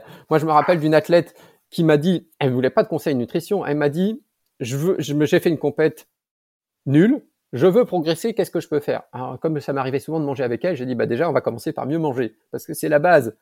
Et là, tout de suite, elle m'a dit, ah bah non, je savais, je sais que tu allais me parler de ça, c'est pas ça qui m'intéresse. Bah oui, mais c'est la base. C'est la base. Donc, je pense qu'il faut tout revoir, euh, refaire cette pyramide, et puis surtout comprendre que bien manger pour sa santé, bien manger pour ses performances, c'est agréable. Il y a du goût. On va pas manger que des pâtes, on va pas manger que des machins. Il y a des couleurs, il y a des légumes partout. Moi, je vois pas un repas sans légumes. Euh, J'arrive pas à l'imaginer. En fait, il faut, il faut réapprendre aussi à cuisiner et avoir des couleurs, des assiettes qui sont agréables euh, et qui donnent envie de manger. Euh, et pareil, la même chose. Euh, quand tu vas au restaurant, tu commandes une viande, un poisson, mais tu commandes pas les légumes. Et on te met quoi à côté? On te met deux légumes pourris ou alors euh, machin. Et en fait, l'assiette, elle est pas centrée sur les légumes. En fait, elle devrait être centrée sur les légumes. Euh, les recettes dans les livres, c'est des recettes de viande, de poisson, de machin. Il n'y a, a, pas énormément de recettes de légumes. Et en fait, c'est ça qu'il faudrait réapprendre aux gens. C'est les légumes, c'est bon. Alors pareil, euh, je dis ça à des enfants, à des gamins, des ados. Je dis mais euh, faut que tu arrêtes de manger des pâtes. Euh, les légumes c'est bon. On me dit ah non les légumes c'est pas bon. Ah bon? Et je lui dis et les pâtes comment tu les manges? Ah bah euh, je mets de la sauce tomate dessus. Ah tu vois tu manges pas tes pâtes toutes seules. Bah, alors pourquoi tu manges tes légumes tout seul si tu les assaisonnes pas? Forcément t'as pas le même goût. Et donc en fait si tu veux ils imaginent pas manger des pâtes seules parce que tu rajoutes quelque chose pour donner du goût. Alors que si tu prépares les légumes de la même façon, alors pas forcément avec de la sauce tomate, mais tes légumes, tu prépares une bonne sauce avec, tu fais quelque chose pour le rendre attirant, eh ben ça va mieux se passer. Mais ça, c'est une éducation à longue haleine. Et le problème, c'est que il faut pas qu'ils retombent sur leur travers à la maison. Tu vois, c'est quelque chose qui est très compliqué. Ouais, je suis tout à fait d'accord avec toi. Et euh, c'est vrai que vu de l'extérieur, il y a des gens qui pensent que bien manger, euh, c'est une nourriture, euh, c'est une alimentation sans, plaisir, sans goût, etc. Alors qu'en réalité, moi, mes assiettes, elles sont pétillantes de couleurs, de, de saveurs différentes, etc. Et puis on se régale, tu vois. Et pour autant, elles sont hyper saines.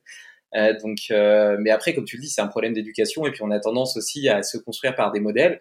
Et si on a toujours vu nos parents fonctionner ou préparer l'alimentation d'une certaine façon, ben, on va avoir tendance à le reproduire euh, pour nous-mêmes et puis pour nos enfants. Et comme tu le dis, tu vois, le, de la même façon dont on se construit par des modèles de, de gens physiques, on se construit aussi par ce qu'on voit autour de nous. Et si quand tu sors de chez toi, et eh ben au restaurant, euh, tu as un truc centré sur la viande, euh, sans légumes, et que dans les lignes de cuisine c'est la même chose, c'est clair que ça t'encourage pas du tout à, revoir ta façon de t'alimenter.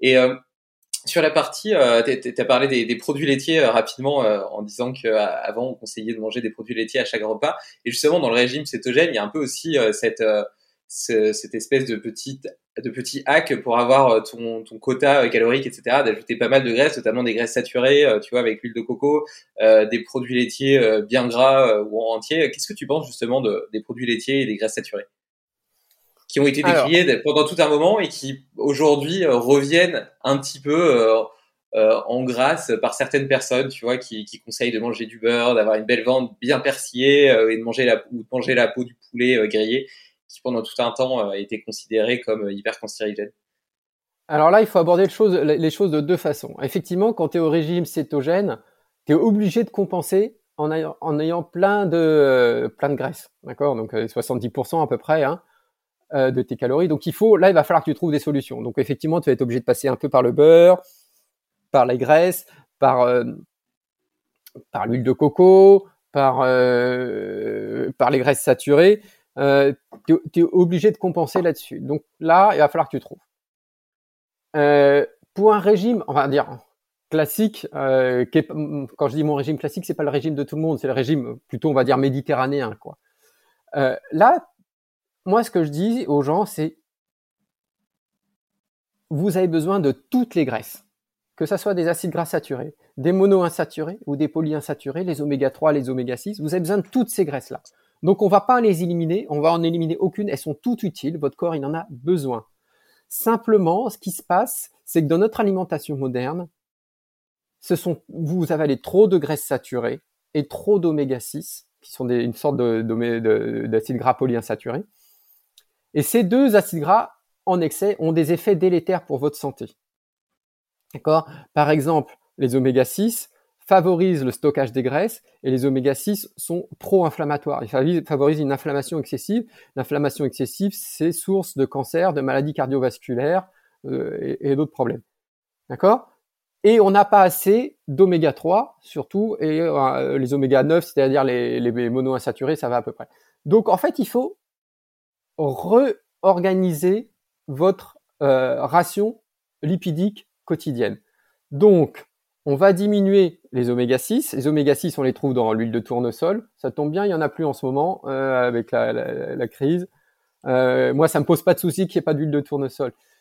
Euh, on va éviter, éviter, les viandes trop grasses puisqu'elles sont riches en oméga 6. Le problème des viandes trop grasses, c'est qu'elles sont élevées avec du maïs qui est riche en oméga 6. Donc ces viandes-là, elles fabriquent des oméga 6. D'accord? Donc la peau de ton poulet qui est élevée au maïs, donc ton poulet jaune qui est élevé au maïs, en fait, il est hyper gras, il est hyper riche en oméga 6. Même le poulet bio? Euh, bah oui, s'il est grainé, si tu lui donnes du maïs bio, bah il y a quand même des oméga 6 dedans. Oui, non, non, je me disais qu'ils avaient peut-être un mélange de graines, euh, parce que tu sais, moi j'ai des Après, faut voir. en fait, si tu veux un poulet, œufs, et euh, du coup, je leur donne un mélange de graines. Elles ont notamment des graines de lin, etc. Et, Alors ben, voilà, mais comme tu leur donnes des graines de lin, elles, elles ont fabriquent des oméga 3 parce que les oméga 3 sont riches en graines de lin. Les, graines de lin sont riches en oméga 3. D'accord, mais si tu leur donnes du maïs bio, bah, elles vont fabriquer des oméga 6. donc, ce qu'il faut, c'est limiter les, graisses saturées, donc la viande et les, laitages. Limiter les oméga 6, c'est limiter la viande et les laitages, et les huiles riches en oméga 6. Favoriser les huiles riches en oméga 3, huile de colza, huile de lin. Par contre, les oméga 3 se conservent mal à la température, euh, à ne supportent pas la chaleur, donc pas de cuisson, et supportent mal la, la lumière et l'oxygène. Donc c'est des huiles à consommer rapidement. Colza et lin, surtout le lin est très riche. Et euh, les oméga 3, les monoinsaturés, donc on introduit dans le colza et dans l'huile d'olive et dans euh, les amandes et les noix. Oméga 9. Ouais, oméga 9, les, les, monoinsaturés. Donc, et l'avocat aussi. Euh, donc, on diminue les viandes et les, les huiles riches en oméga 6 et on ressent plus d'oméga 3, donc le poisson, l'huile de colza, l'huile de lin. Et en fait, ça nous permet de rééquilibrer. Mais par contre, il n'y a aucune graisse qui est inutile. Il n'y a aucune graisse qu'il faut éliminer. Et donc, pour revenir, je t'avais dit oméga 6 pro-inflammatoire et favorise euh, le stockage des graisses. Les oméga 3, c'est l'inverse. C'est anti-inflammatoire et ça favorise l'utilisation des graisses. Mais du coup, dans le régime cétogène, comme tu le disais, tu as bien fait le distinguo entre les deux. Étant donné que tu manges beaucoup plus de graisse, est-ce que tu n'as pas l'impression que ça, va un petit peu à l'encontre euh, de, la santé alors, tu es dans un mécanisme un peu différent. Euh, euh, effectivement, tu peux te retrouver avec des, modifications du profil lipidique, mais en fait, tu as un petit peu moins d'inflammation euh, éventuellement si tu manges moins de, de, glucides parce que les glucides en excès sont pro-inflammatoires. On sait que l'excès d'inflammation, alors je te parle pas d'une inflammation très importante, mais l'excès, on parle d'inflammation de bas grade. Un excès d'inflammation de bas grade permanent, ça favorise les cancers et les euh, maladies, cardiovasculaires, les maladies neurodégénératives. Donc, c'est vraiment important de manger beaucoup d'oméga 3 justement pour ça. Donc, oui, effectivement, faut faire attention dans ton choix des graisses quand tu fais un régime cétogène. Mais quand tu rentres dans un régime cétogène, d'ailleurs, il parle pas de régime, mais plutôt d'alimentation cétogène, il faut vraiment avoir des connaissances nutritionnelles pour choisir les bons oméga 3 de choisir les graisses saturées pose moins de soucis parce qu'en fait, euh, des huiles, euh, quand tu prends l'huile de coco, par exemple, elle est riche en, en triglycérides à chaîne moyenne, les TCM, et qui sont euh, vite utilisés tout de suite et pas stockés. En fait, ils sont utilisés tout de suite, qui posent moins de soucis. Euh, c'est vrai que pour l'instant, sur euh, cette partie cardiovasculaire, on va dire, du régime cétogène, on n'a pas encore la réponse définitive.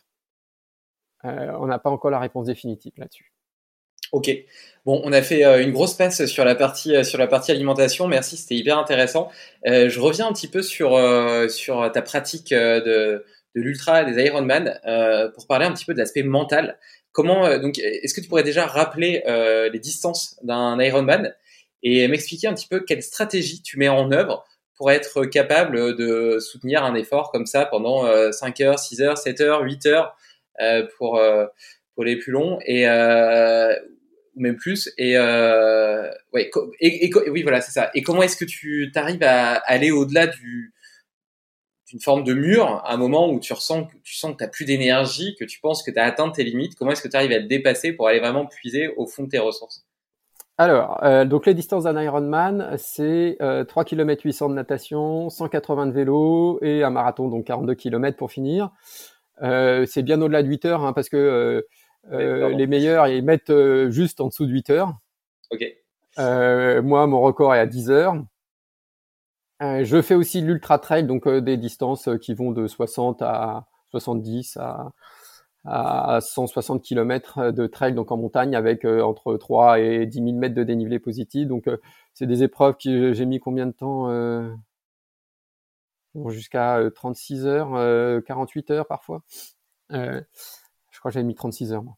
Sur, quoi? Sur la diagonale des fous quelque chose comme Sur euh, la diagonale des fous, j'ai pas fini parce que je me suis mal organisé. J'ai fait le 100 miles sud de France, donc c'était une course qui parle de Font-Romeu, qui suit GR jusqu'à Argelès-sur-Mer, qui est une course que beaucoup moins connue, mais qui est vraiment euh, très agréable dans un endroit qui est fabuleux. Euh, tu te passes en travers du pic du Canigou et tout. C'est vraiment une, très belle course. Bon, t'es en chemin, que c'est que du chemin. Hein. Et donc là, voilà. Alors sur ces trails là, ce qu'on fait facilement, c'est en fait visualiser simplement l'étape d'après. D'accord? Tu visualises, tu passes d'un ravitaillement à l'autre. Tu dis pas je vais arriver euh, à Argelès, tu dis je vais au prochain ravitaillement. Tu découpes pour que visuellement ça sera plus simple. Sur un Ironman, euh, donc tu commences par la natation. Bon, là tu en as pour un peu plus d'une heure ou un peu moins d'une heure, ça dépend de ton niveau. Donc ça c'est quelque chose qui est facile, qui pose pas de soucis. Le vélo est un peu plus long. Euh, je coupe en. Alors parfois c'est en boucle, c'est plus simple. Tu, fais une première boucle, une deuxième, donc tu te focalises sur. Tu, tu, tu focalises sur quelque chose qui est plus accessible en fait. Euh, et sur le marathon, en fait, euh, souvent tu as des boucles. Euh, et si t'as pas des boucles, moi je me, je me divise ça entre. Je règle ma montre en fait pour avoir des, euh, des autolaps tous les 10 km 5. Alors si c'est des boucles, bah, je règle sur la, la, distance de la boucle, mais sinon voilà, pour me focaliser sur quelque chose de plus court et plus accessible. Quoi. Courir 10 km, c'est rien. Euh, tu peux te concentrer sur, sur 10 km, c'est pas long. Après, euh, avec les distances que je fais et comme d'autres, on a une vision un peu tronquée des choses. Moi, ça m'est arrivé de poser le vélo après 180 km euh, et, et, de me dire ah, c'est génial, il me reste plus qu'un marathon à courir. Euh, et ça m'est arrivé sur un trail de 80 km d'arriver au 60e, euh, enfin au 59e et de me dire ah génial, il me reste plus qu'un semi-marathon à courir, je vais pouvoir accélérer, euh, je vais envoyer. Alors que bon pour, le commun des mortels, déjà un semi-marathon c'est long, mais bon après on a une vision un petit peu tronquée. Alors il y a aussi, bah, t'as as aussi des mauvaises passades, quoi. T'as aussi des moments qui sont difficiles. donc, bah, c'est aussi l'expérience. Moi, je sais que par exemple, euh, à partir du 90e kilomètre à vélo, je vais, avoir un moment où bah, j'ai ma puissance moyenne qui va baisser. Donc, euh, je l'anticipe. Et ben, je prends un gel caféiné à ce moment-là. En fait, je me, euh, je prends un peu de caféine avant parce que on sait que ça va permettre de lutter un petit peu contre ce phénomène de baisse. et puis, tu profites de la foule. moi, je suis toujours en train de sourire. Alors, il y a, y, a, y a des techniques qui te permettent de surpasser ça, en fait, qui ont été prouvées scientifiquement c'est euh, de sourire. En fait, le fait de sourire, et je sais pas si tu as vu euh, Kipchoge quand il a fait son record du marathon, là, le sub 2 heures, qui est pas un record du marathon, mais un record de la distance marathon, eh ben, il souriait régulièrement parce qu'on sait que l'expression faciale améliore les performances. On sait que la musique améliore les performances. On sait que euh, se parler, l'autodialogue interne, se parler, se tutoyer, par contre il faut se tutoyer, te dire bah t'es beau, t'as une belle allure, tu cours bien et tout, tu te sens bien, c'est vraiment magnifique. Et ben ça, ça t'aide. Alors c'est chacun un peu son mantra. Et ça, ça te permet d'améliorer. En fait, si tu veux, sur la performance en endurance et la fatigue, il y a euh, deux, trois théories qui se euh, qui se complètent, qui se qui sont un peu les mêmes. Donc la première théorie, c'est la théorie du, gouverneur central. Je sais pas si tu as entendu parler de cette théorie. Pas du tout. Donc la théorie du gouverneur central, c'est une théorie qui a été euh, inventée par Tim Knox. Tim Knox, c'est un, chercheur sud-africain qui est très connu pour avoir euh, inventé, enfin avoir publié beaucoup, beaucoup. Et donc, euh, selon lui, le corps, et c'est hérité encore des chasseurs-cueilleurs. Tu voir, c'est encore quelque chose qu'on a hérité de nos chasseurs-cueilleurs et donc de notre patrimoine. Donc en fait, notre cerveau, inconsciemment, selon cette théorie, perçoit toutes les informations que tu as autour de toi. Il perçoit la température extérieure, il perçoit ta température interne, il perçoit euh, l'état de tes stocks de glycogène, il perçoit l'oxygène dans ton sang, il perçoit euh, l'acidité de ton sang, il perçoit tout ça. En fonction de ta motivation, des personnes qui sont devant toi, de ta connaissance de la durée de la course, de ta connaissance du terrain, de ton expérience passée, il va moduler ton effort. Et donc, il va recruter le nombre de fibres musculaires adaptées à cette intensité d'effort. C'est ce qui fait que pour un marathon, tu sais à peu près à quelle intensité partir. T'as pas besoin euh, qu'on te guide. Si tu es expérimenté, tu sais à peu près à quelle intensité tu peux partir et tu sais à peu près réguler ton effort pour tenir jusqu'à la fin du marathon. Et en fait, c'est issu de notre passé de chasseur-cueilleur parce qu'il fallait que nous, on arrive en sécurité après avoir chassé. Donc il fallait ne pas exploiter nos réserves au-delà pour pouvoir sprinter s'il y avait un tigre à dents de sable qui est derrière toi. D'accord? Donc ça, c'est la théorie du gouverneur central. Et c'est pour ça que quand tu t'entraînes au seuil, je sais pas si c'est en zone 2 dont on parlait tout à l'heure, c'est difficile, ça fait mal, t'as pas envie. Pourquoi? Parce que notre organisme, il sait que à cette vitesse-là, il va consommer beaucoup de glycogène et qu'il va lui rester peu de réserve. Et donc, il sait qu'il se met en danger. Et donc, il va éviter cette zone 2 qui est pénible en te laissant aller en zone 1, si tu as l'écoute de ton corps et si tu es un chasseur-cueilleur qui a appris ça. Et donc, voilà. Et c'est pour ça que, avec cette théorie du gouverneur central, elle explique que quelqu'un qui avait percuté le mur du marathon au 32e kilomètre, qui n'arrivait plus à courir, qui courait à peine, est capable de sprinter sur les derniers 500 mètres du marathon. Parce que, en fait, il arrive à la maison et il sait qu'il n'y a plus de danger. Donc, le frein se lève. Et le gouverneur central dit, c'est bon, tu vas arriver à la maison, plus de danger, tu peux accélérer. Donc ça, c'est la première euh, théorie, qui est celle du gouverneur central. Il y en a une autre qui s'est construite un peu en opposition, mais finalement qui revient un peu au même. Et en fait, la différence, c'est la, théorie de Samuele Marcora, qui est un chercheur italien. Et lui, c'est le modèle psychobiologique de la performance en endurance. Donc lui, ce qu'il a imaginé, c'est que en fait, toutes les informations que tu perçois, la chaleur extérieure, l'intensité de l'effort, euh, l'acidité, la douleur dans les muscles, quand tu as cassé tes fibres musculaires hein, parce que euh, tu as couru longtemps, ton cerveau le perçoit et le transforme en, en pénibilité de l'effort.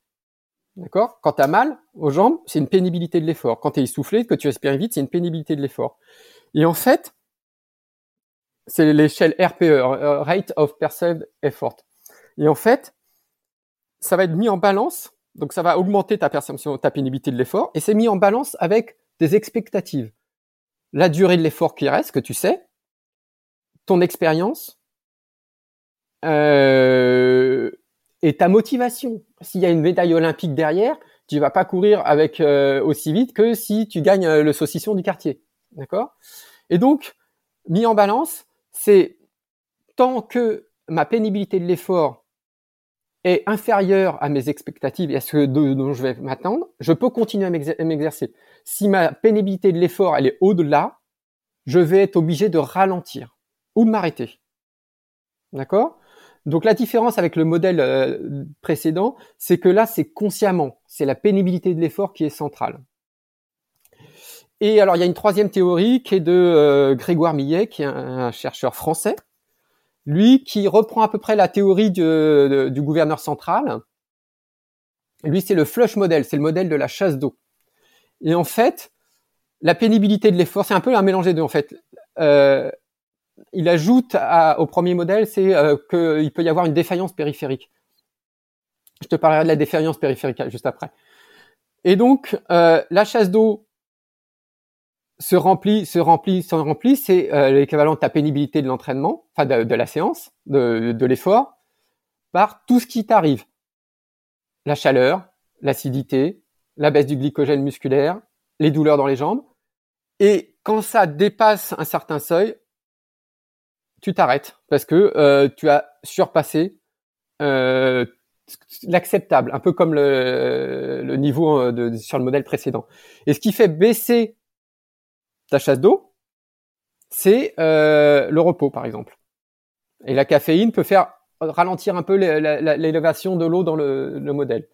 Et ces trois-là, finalement, s'oppose au modèle classique de la défaillance périphérique, où on te dit finalement le mur du marathon, tu n'y arrives plus parce que euh, tu, percutes le mur parce que tu n'as plus de glycogène dans tes muscles.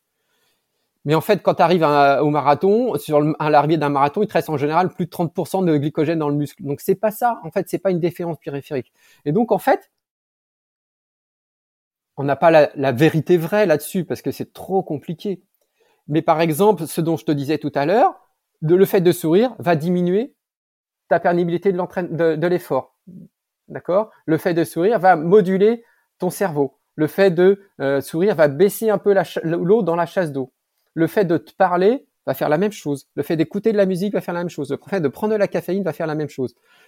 Euh, et voilà, c'est les trois modèles, euh, en fait, selon lesquels nous fonctionnons. Et tout ça, finalement, est hérité de notre patrimoine de chasseurs-cueilleurs. Ouais, c'est très très intéressant. J'aime beaucoup ce que tu dis par rapport euh, au sourire. Et ça me fait penser à mon ami Rudy qui me coach en muscu et, qui me dit parfois quand je lui envoie des vidéos décrispe-toi, arrête de faire des grimaces, t'as l'air tout crispé là, souris.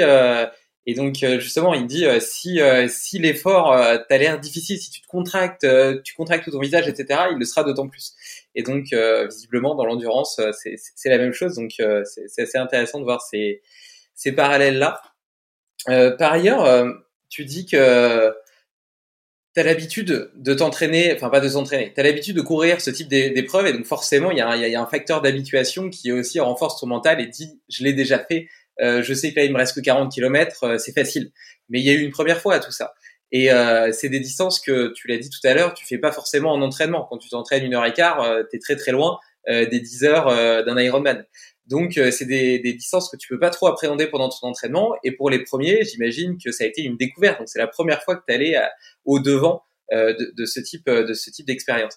Et, et, donc est-ce que est-ce que tu avais des stratégies mentales à ce moment-là autres que bah du coup si je reprends la théorie du gouverneur central, je vois je vois deux deux petits hacks qui pourraient peut-être aider. La première c'est déjà la visualisation, tu en as un petit peu parlé pour justement essayer de te mettre en condition et que ton ton cerveau soit capable de, de réguler déjà euh, l'intensité en fonction de ce qu'il imagine de l'effort qu'il devra effectuer. Et la seconde chose, c'est peut-être euh, justement de, se reposer, euh, puisqu'il y a des moments quand, la chasse d'eau est pleine, tu dis que la, façon de la faire descendre, c'est de se reposer, donc peut-être accepter d'avoir des phases aussi de marche, etc. pendant pendant ces, très longues distances. Est-ce que c'est ça un petit peu les, deux trucs que tu peux mettre en place, ou est-ce qu'il y en a d'autres? Alors sur mes premières compétitions, c'était pas du tout ça parce que je n'avais aucune connaissance et que mes connaissances, je les ai acquis plus tard. Donc euh, c'était euh, vaille que vaille, euh, tu te débrouilles, fais comme tu peux. mais ça, ça m'a donné de l'expérience.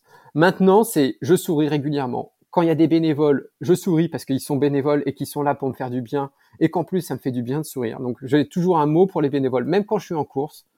même quand je suis dans, dans le difficile, alors il y a des fois j'y arrive pas, mais j'essaye d'avoir un bon mot pour les bénévoles parce que sans eux il y a rien, et parce que ça me fait sourire, et parce que tu vois ma dernière course, eh ben j'ai rigolé avec le, le speaker, euh, j'ai rigolé avec les bénévoles, je leur il y, en a qui ont rigolé et ça fait du bien. Donc voilà, le sourire, déjà sourire, des bons mots.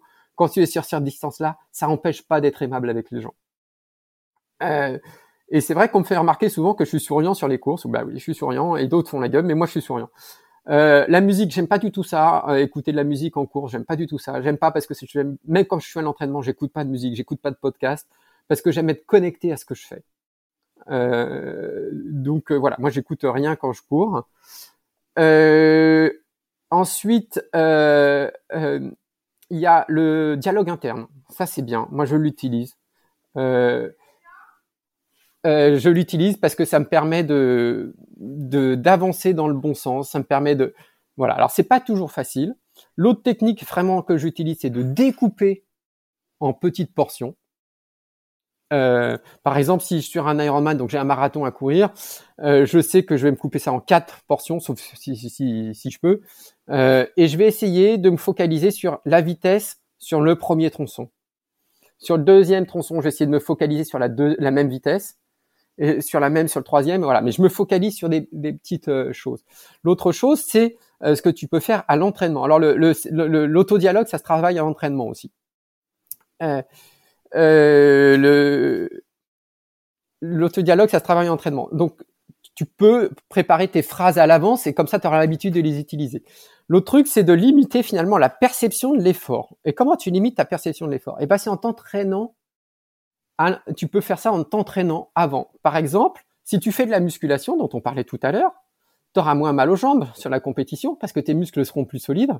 Donc, tu vas limiter la perception de la pénibilité de l'effort à la même intensité. Tu n'es pas seulement plus rapide, même en allant moins vite, même en allant aussi vite, simplement tu auras moins mal aux jambes et donc tu limites cette pénibilité de l'effort.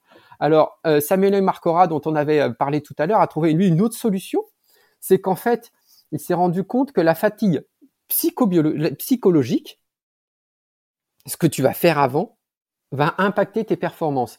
Pour cela, il a fait faire des exercices sur ordinateur avec euh, en se focalisant sur jusqu'à épuisement pendant une heure à des sportifs, et ensuite il les a fait pédaler. Et il s'est rendu compte qu'ils étaient beaucoup moins efficaces en pédalant après juste de la fatigue psychologique mentale. Et donc, ce qu'il a fait, il a imaginé un entraînement où tu fais des exercices comme ça sur un ordinateur de Strumtaz, des trucs comme ça, et que tu fais pendant que tu pédales. Et en fait, tu tes performances en endurance après. D'accord? Euh, En fait, tu as tout ce travail en amont, tu as le travail pendant, où tu peux améliorer, et il y a le travail en amont de euh, euh, faire en sorte que de limiter ta perception de l'effort, de la limiter ta pénibilité de l'effort. Ben, je te remercie pour, tous ces conseils parce que l'année prochaine, je me suis fixé un, un, petit défi avec un ami Jean-Baptiste qui est médecin urgentiste d'ailleurs, qui que je recevrai sur ce podcast euh, prochainement. Et on a envie de courir euh, une Spartan Ultra. C'est euh, une, une, course d'obstacles qui fait 60 km avec 60 obstacles. Les plus rapides, la course en 8 heures. Donc c'est plutôt des, des, assez longues durées d'effort. Et, et j'avoue que c'est une, ça va être une nouveauté pour moi parce que j'ai, pas l'habitude de cette, de cette durée d'effort. Donc je, j'aurai l'occasion d'expérimenter certains des petits outils que tu auras, que tu m'auras livrés aujourd'hui. Et donc, donc c'est chouette. Je ferai, je ferai, un petit feedback de toute façon sur ce que j'en ai pensé euh, et la façon dont j'ai vécu dans mes, dans mes newsletters. Euh, J'aime bien demander, à la... j'ai quelques questions que j'ai l'habitude de poser euh, à la fin des podcasts, euh, et notamment euh, si tu as des, des, Je suis pas mal d'une petite fille de, de 18 mois, si tu as des, des, conseils à me donner pour lui assurer le meilleur départ dans la vie possible en tant que médecin, et puis peut-être en tant que père, je sais pas si tu as des enfants. J'ai deux filles. Voilà. Eh ben écoute, tu es d'autant mieux placé euh, pour euh, me livrer euh, quelques, quelques, quelques conseils avisés. Alors, bah, si tu mon mon passé de nutrition te dira manger vrai, leur apprendre à manger vrai et leur apprendre à cuisiner rapidement. moi, ça m'arrive que mes filles, la plus petite, à partir de 5 ans, elle se faisait au petit déj ses œufs au plat toute seule. Trop cool. donc voilà, manger vrai, c'est le plus important. marcher pieds nus à la maison, euh, c'est vrai que moi j'ai tendance à marcher pieds nus dès que je peux. Les filles elles marchent pieds nus aussi à la maison quand on peut. Euh, et puis surtout euh, faire une activité physique qui lui plaît, donc toujours courir. Regardez les enfants, de toute façon, qu'est-ce qu'ils font les enfants? Ils courent tout le temps. Mmh, c'est vrai. on l'oublie, nous adultes, parce que si tu pars courir pour aller de chez toi sprinter pour aller acheter du pain à la boulangerie, tu vas passer pour un, un type bizarre. mais finalement, si tu fais un gamin, il va faire quoi? Il va y aller en courant. Et il faut pas les freiner dans, leur, euh, dans leurs bonnes habitudes. Euh, moi, mes deux credos euh, fondamentaux, c'est manger vrai et faire du sport, à faire du sport qui vous plaît. Euh, parce que souvent les gens, euh, ah mais on m'a dit de faire du sport, on m'a dit d'aller courir. Vous aimez ça? Non, j'aime pas ça. Bah, alors faites autre chose, faites quelque chose qui vous plaît. Et donc pareil, il faut pas couper les gamins, faut les laisser faire le sport qu'ils veulent, les laisser courir s'ils ont envie de courir, grimper s'ils ont envie de grimper. C'est vrai souvent on leur dit ah non non tu c'est dangereux, arrête machin. Enfin, faut faut les laisser euh, faire leurs activités. Ils font exactement ce pour quoi ils sont faits. C'est très, c'est très beau. Ils, font exactement ce pourquoi ils sont faits. Et d'ailleurs, tu t'aperçois euh, très très jeune, euh, avant même de savoir marcher, ma fille, elle était en train d'escalader tout. Il y a, un côté génétique, je trouve, à l'escalade, au mouvement de façon générale, qui est assez impressionnant. D'ailleurs, tu regardes la qualité de, de son squat profond, euh, qui, qui, qui, qui, est hallucinante. Enfin, tu vois, et, et c'est vrai, ils sont tout le temps en mouvement. Et euh, sur le manger vrai, je suis, je suis très fier de lui préparer euh, mes, ces petits pots moi-même avec des, des, repas variés, faits maison, et notamment d'ouvrir son palais à des, des saveurs qui se retrouvent peut-être plus rarement dans nos assiettes, comme du foie de veau ou de choses, de, ce, genre de choses. Elle mange des sardines, des macros, enfin plein, de, choses. Moi, j'adore les sardines et les macros, mais il y a plein d'enfants qui aiment pas les poissons un peu forts ou, le foie ou ce genre de choses. Et du coup, j'aime à croire qu'en l'ayant habitué depuis euh, son plus jeune âge, enfin depuis qu'elle a commencé à, manger, euh, à manger des plats complets, euh, eh bien, elle aura justement un palais suffisamment ouvert pour profiter de l'incroyable diversité d'aliments qui, auxquels on a accès et qui sont vraiment merveilleux. Et, et, sur le marché pieds nus, je suis tout à fait d'accord avec toi. J'ai essayé de la laisser pieds nus au maximum. Et, et, sinon, maintenant, quand elle sort dehors, je lui mets des, des Vivo Barfoot aux, pieds qui sont des, des, chaussures, mais qui sont plus larges au niveau de, de l'avant du pied pour, pour laisser aux orteils suffisamment d'espace et qui plus est avec une, une semelle assez fine pour ressentir justement tous les flux perceptifs qui, qui, viennent du sol. Si évidemment, ça sera toujours moins puissant que, que, que, fait de marcher réellement pieds. Et sur le fait que ta fille de 5 ans fasse ses œufs tout seul, je trouve ça, je trouve ça super intéressant parce que j'ai lu un livre là qui s'appelle Chasseur-cueilleur parents, euh, qui euh, remet un petit peu en cause euh, la façon dont on a euh, d'éduquer nos enfants ou en tout cas de les partitionner dans leur dans leur vie d'enfant et d'avoir notre vie d'adulte qui est séparée. Tu vois, et notamment le fait de euh, tu vois, quand ton enfant il veut t'aider à, à, vider le lave-vaisselle ou à étendre le linge, etc lui dire non, on va jouer avec tes jouets, euh, laisse-moi tranquille parce qu'il fait pas bien. Donc forcément, c'est plus une contrainte pour toi adulte que qu'une aide. Mais en fait, euh, donc d'après ce livre, les enfants, ils ont simplement envie de faire la commune, faire partie de la communauté. Ils apprennent par euh, par observation, par imitation, et ils ont envie de faire partie de ton monde. ils ont envie d'être utiles. Et, d'ailleurs, moi, ma fille, tu vois, quand elle m'aide à, à, vider le sac des courses, ça prend peut-être 10 minutes parce que évidemment, elle est, elle est pas très rapide. Elle prend chaque truc un par un, etc j'achète tout en vrac en plus. Alors du coup, à chaque fois, il faut prendre des trucs et tout. Ça, prend peut-être 10 minutes, mais j'ai jamais vu concentrer aussi longtemps à faire quelque chose que quelque chose qui est réellement utile, où elle a vraiment l'impression d'aider, où je lui dis merci à chaque euh, à chaque pas. et euh, souvent, tu les rends heureux les enfants quand tu leur dis bah viens cuisiner avec moi. Ben ouais, c'est ça, c'est ça. Et du coup, euh, c'est pour ça que je trouve ça, je trouve ça super chouette euh, qu'à qu 5 ans, elle fasse ses deux toute seule, parce qu'en réalité, je suis sûr que, outre le fait d'être capable déjà de cuisiner, elle demande pas mieux que, que d'avoir euh, cette autonomie et puis de participer aux tâches de, de la communauté, tu vois, et d'avoir l'impression d'être vraiment intégrée dans ton monde et pas de vivre dans son monde séparé, dans sa chambre avec ses jouets pour bébé, quoi. Ouais, non, mais je, je suis d'accord. Est-ce que tu as, des et d'ailleurs sur la sur la partie barfoot, euh, tu cours euh, tu cours avec des chaussures euh, normales ou tu cours avec des chaussures un peu minimalistes? Alors moi je cours avec j'ai plusieurs paires de chaussures en fait, j'en ai cinq ou six, je varie beaucoup. En tant que Il y a une étude qui a montré que c'était bénéfique hein, de, de, varier pour les pour les limiter les blessures. Euh, je suis pas barefoot, j'aime bien marcher pieds nus, dès que je peux je marche pieds nus. Euh, j'ai des chaussures qui vont entre 4 et 8 de drop. Euh, J'évite les grosses chaussures. Euh, je voilà, je suis pas minimaliste pur. Je m'approche un peu, mais euh, euh, j'aime bien. En fait, j'aime pas quand il y a des semelles trop épaisses parce que je sens plus ce que je fais. Donc j'aime bien avoir des chaussures où je sens mes appuis un peu. tu vas percevoir un peu comme tu sais quand tu sais nager, tu perçois l'eau. voilà, moi j'aime bien percevoir ce que je fais. Ok. Et euh, est-ce qu'il y a d'autres euh, d'autres routines ou hacks que tu observes au quotidien et qui te permettent à la fois de mieux vivre, euh, en meilleure santé et d'être plus performant? Alors il y a un truc dont on n'a pas parlé tout à l'heure sur les glucides et sur la bouche. ce qu'il faut savoir, c'est que en fait, et, j'ai repensé là, c'est que ton cerveau il est directement connecté à ta bouche, d'accord? Et en fait, tu peux te rincer la bouche avec des glucides et améliorer tes performances sans avaler les glucides parce que ton cerveau, il perçoit ça comme une... Il se dit, je vais avoir des glucides, c'est bon, je peux accélérer. Euh, ça marche avec la caféine aussi. Et ça marche avec la menthe aussi. Tiens, si tu fais un truc quand il fait chaud, tu peux prendre de la menthe, ça améliore les performances parce que ça stimule les récepteurs au froid et ça contre la sensation de chaleur. D'accord? Euh, Donc, euh, c'est un autre truc, c'est de profiter des récepteurs que l'on a comme ça dans la bouche, mais même aussi sur la peau. Euh, sinon, le truc auquel je tiens vraiment, c'est aussi c'est rompre la sédentarité. Quoi. Je pense que ça c'est vraiment fondamental.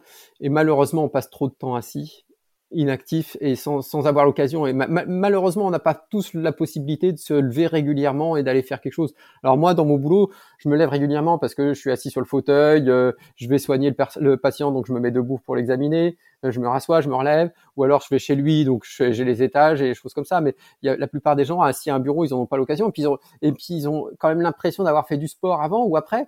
Et donc, ils se rendent pas compte quand même de l'impact négatif de leur euh, sédentarité. Ils se rendent pas compte qu'ils sont sédentaires. Euh, les, Anglais parlent de active coach potato, la patate de canapé active. Euh, et euh, je pense que ça aussi c'est un truc important pour nous tous. il faut réussir à faire ça. Et, l'autre truc vraiment auquel je tiens, c'est sortir de sa zone de confort de temps en temps, mais faire un sport qui vous plaît. Euh, il faut pas que le sport devienne une contrainte, mais par contre, il faut arrêter et euh, de se dire, je vais y aller tranquille. Non, une fois de temps en temps, une fois par semaine, une fois tous les deux jours. Il faut que l'effort il soit limite désagréable, quoi. Enfin, que ça soit que ça soit dur. Euh, et, et, je pense que ça, il faudrait que les médecins ils l'intègrent un petit peu, quoi. Ok, et euh, sur, sur, la partie debout, du coup, là, moi, je, je travaille sur un, sur un, sur un bureau debout, donc euh, c'est bien. Je, je, je, suis forcément, j'ai pas besoin de me lever puisque je le suis déjà. Et j'ai un petit tapis là d'ailleurs en dessous, je suis pieds nus, et une mmh. sorte de, de tapis euh, en mousse avec des espèces de revêtements en dessous. Ça s'appelle euh, Muvenat, un truc comme ça, et c'est censé reproduire un peu un chemin de forêt. Et donc en fait, je peux bouger mes pieds et je ressens des, des stimulations différentes. C'est hyper agréable ça fait une sorte de petit massage de la ah, et puis en même temps c'est assez stimulant, c'est assez chouette.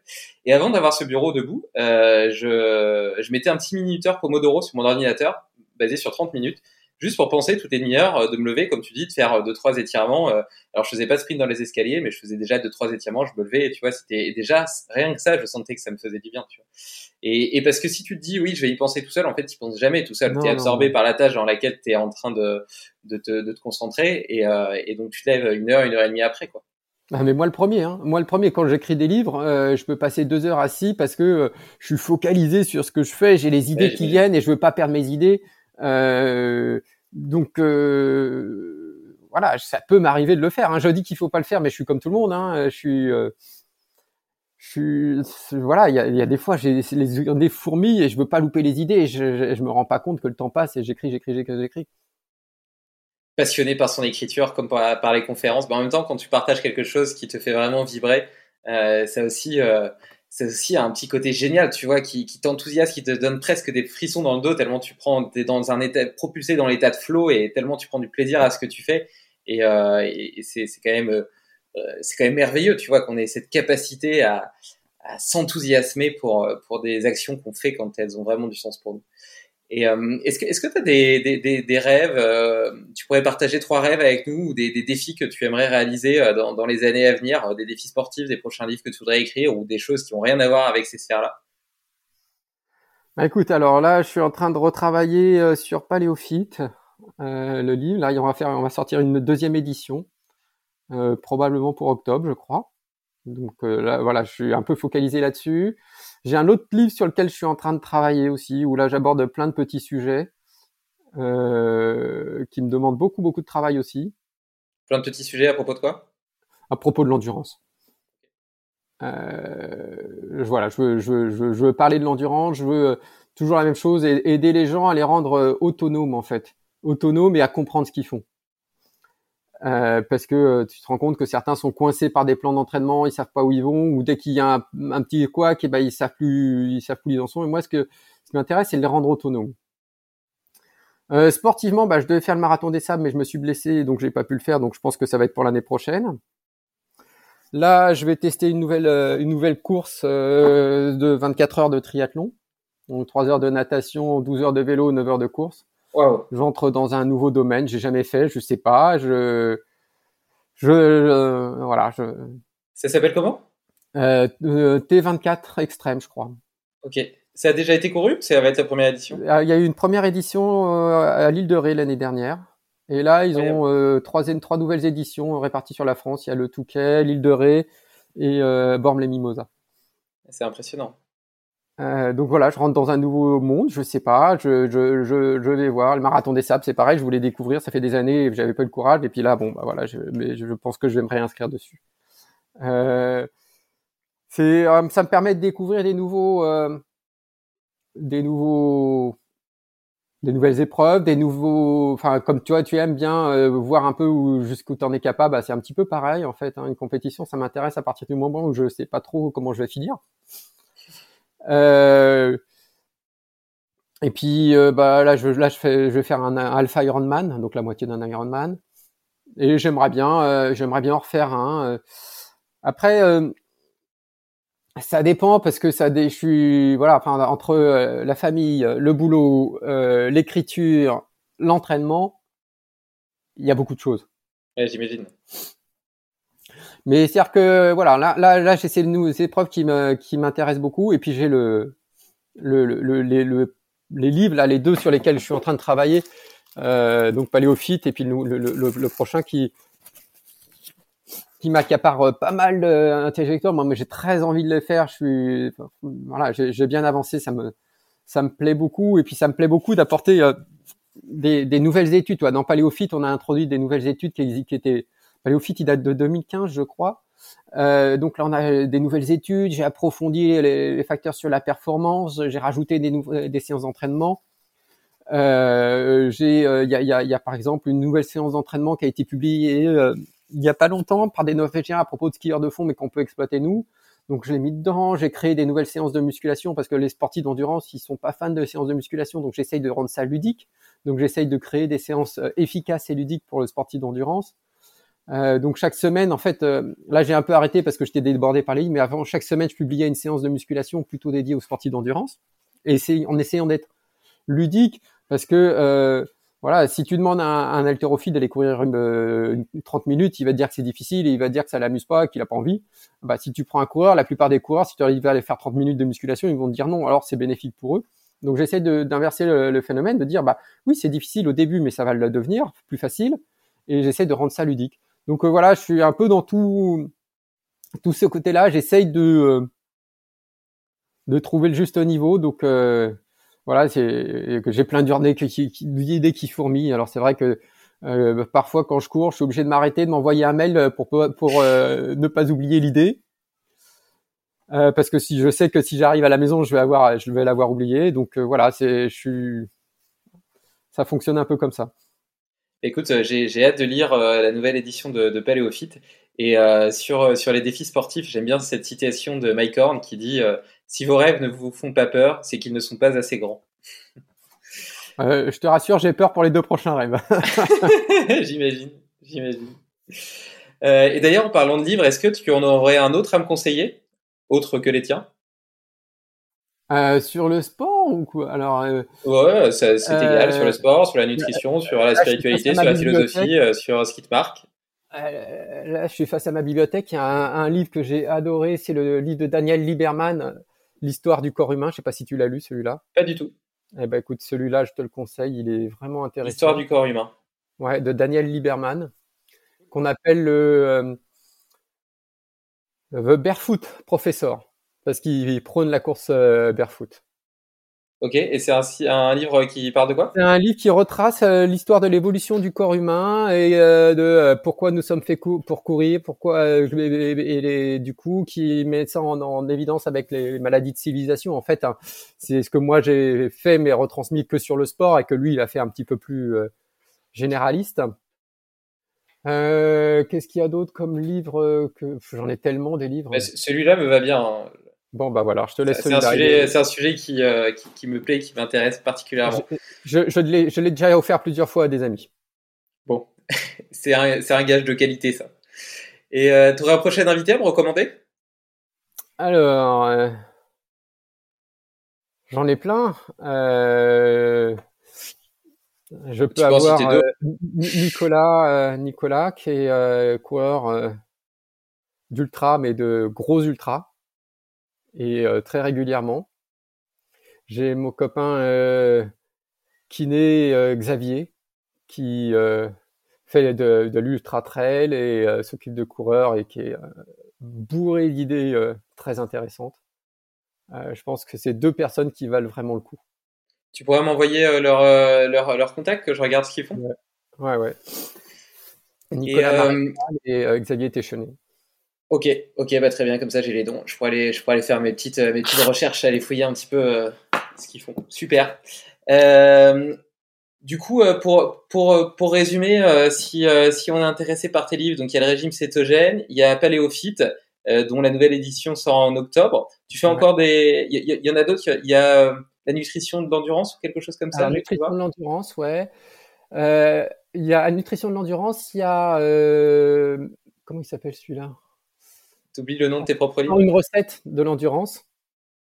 Non, euh, sans une recette pour les sports d'endurance.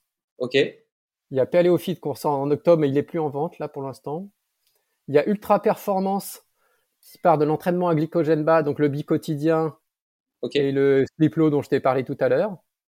Ça, c'est ma, ma principale méthode d'entraînement. Enfin, c'est ce que je rajoute. Plutôt, je suis pas au cétogène. Moi, je suis à, l'entraînement glycogène bas. Et il y a le régime cétogène. Ça fait 5.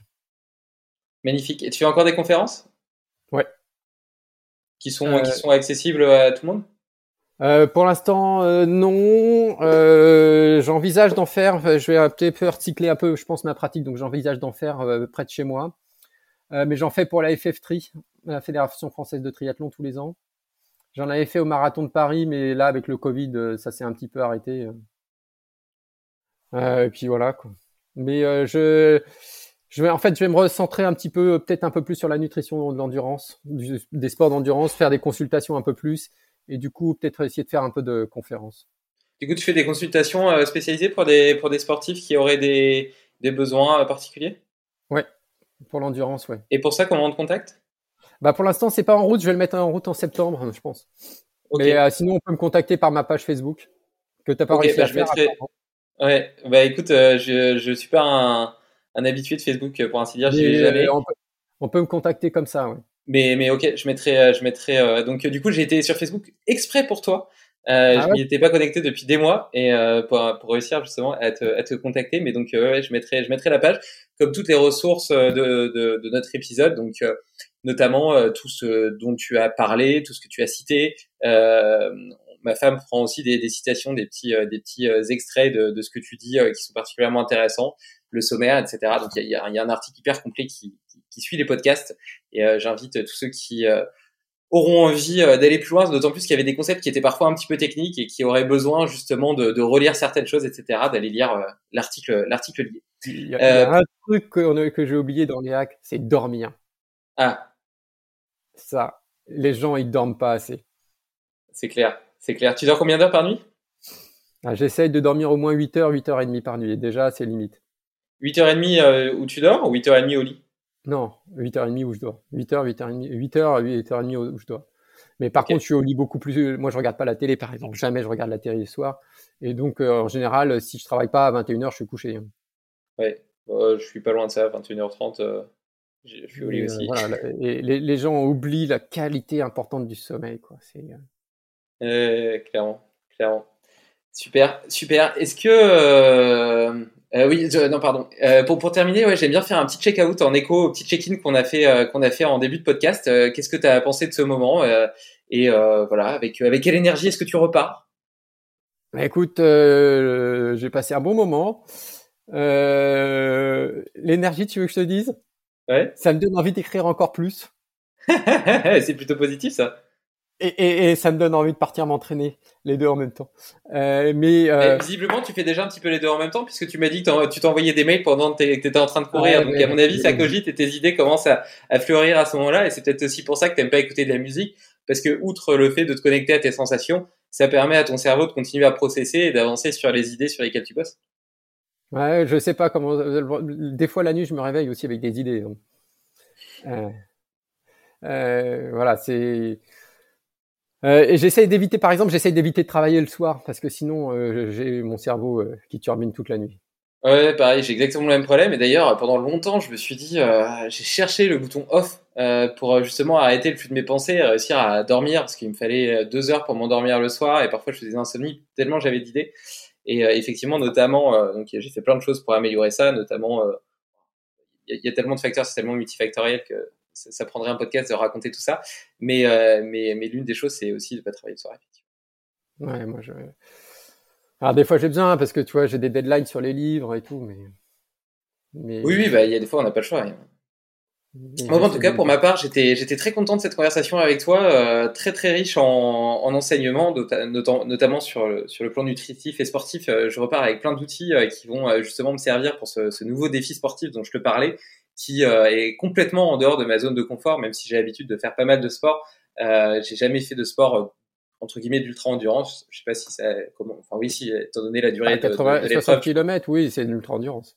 Bah 60 et puis 60 obstacles, c'est c'est surtout la, vari la, la, variation de rythme parce que tu vois, t'es es, es, sur ton endurance, enfin sur c'est du trail, donc il y a, y a déjà du dénivelé, etc. Et puis le fait de devoir faire appel à, à de la force, à de l'agilité, à du portage, etc. Euh, je, trouve que le fait d'avoir ces cassures de rythme, ça rajoute une, une fatigue perçue, en tout cas euh, supplémentaire, parce que t'es pas bien posé dans ton, dans ton, dans ton rythme.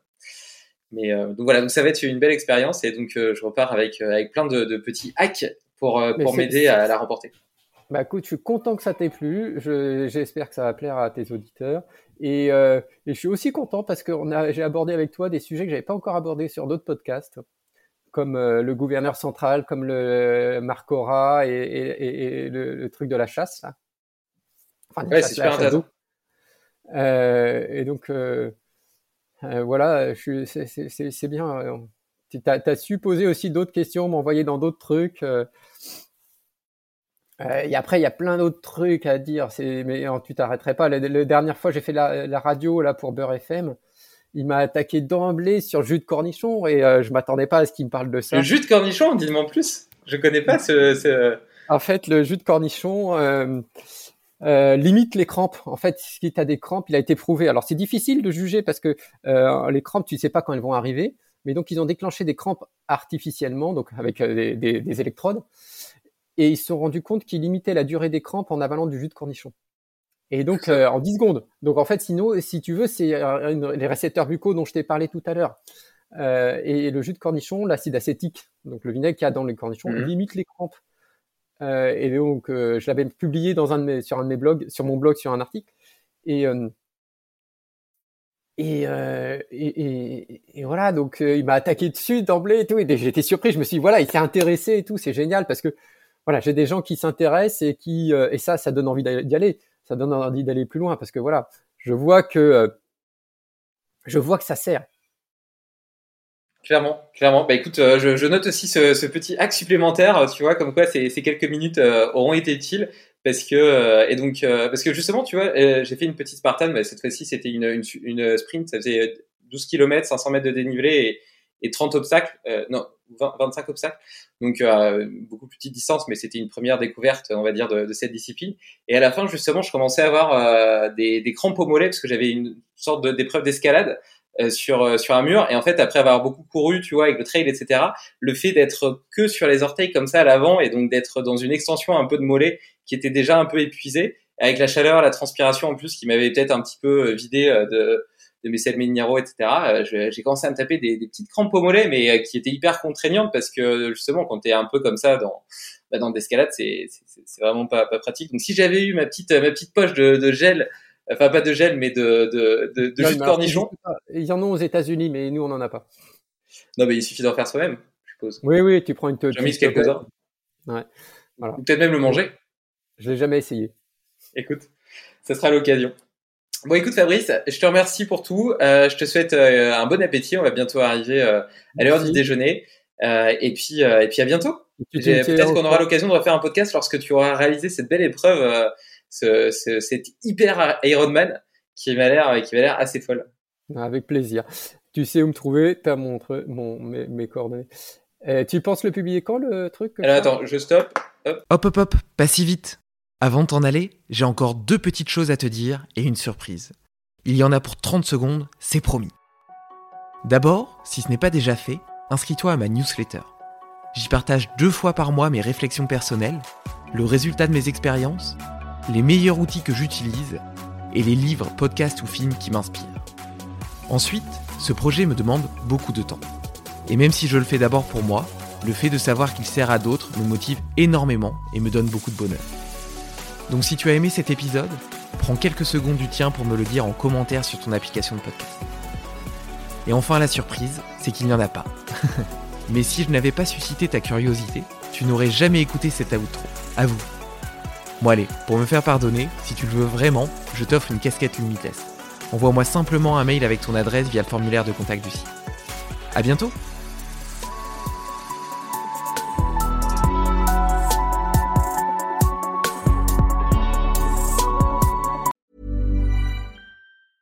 As a person with a very deep voice, I'm hired all the time for advertising campaigns. But a deep voice doesn't sell B2B, and advertising on the wrong platform doesn't sell B2B either. That's why if you're a B2B marketer, you should use LinkedIn ads. LinkedIn has the targeting capabilities to help you reach the world's largest professional audience. That's right, over 70 million decision makers all in one place. All the big wigs, then medium wigs, also small wigs who are on the path to becoming big wigs. Okay, that's enough about Wix. LinkedIn ads allows you to focus on getting your B2B message to the right people. So, does that mean you should use ads on LinkedIn instead of hiring me, the man with the deepest voice in the world? Yes. Yes, it does. Get started today and see why LinkedIn is the place to be to be. We'll even give you a $100 credit on your next campaign. Go to linkedin.com slash results to claim your credit. That's linkedin.com slash results. Terms and conditions apply. Tired of ads barging into your favorite news podcasts? Good news. Ad-free listening on Amazon Music is included with your Prime membership. Just head to amazon.com slash ad-free news podcasts to catch up on the latest episodes without the ads. Enjoy thousands of ACAST shows ad-free for Prime subscribers. Some shows may have ads.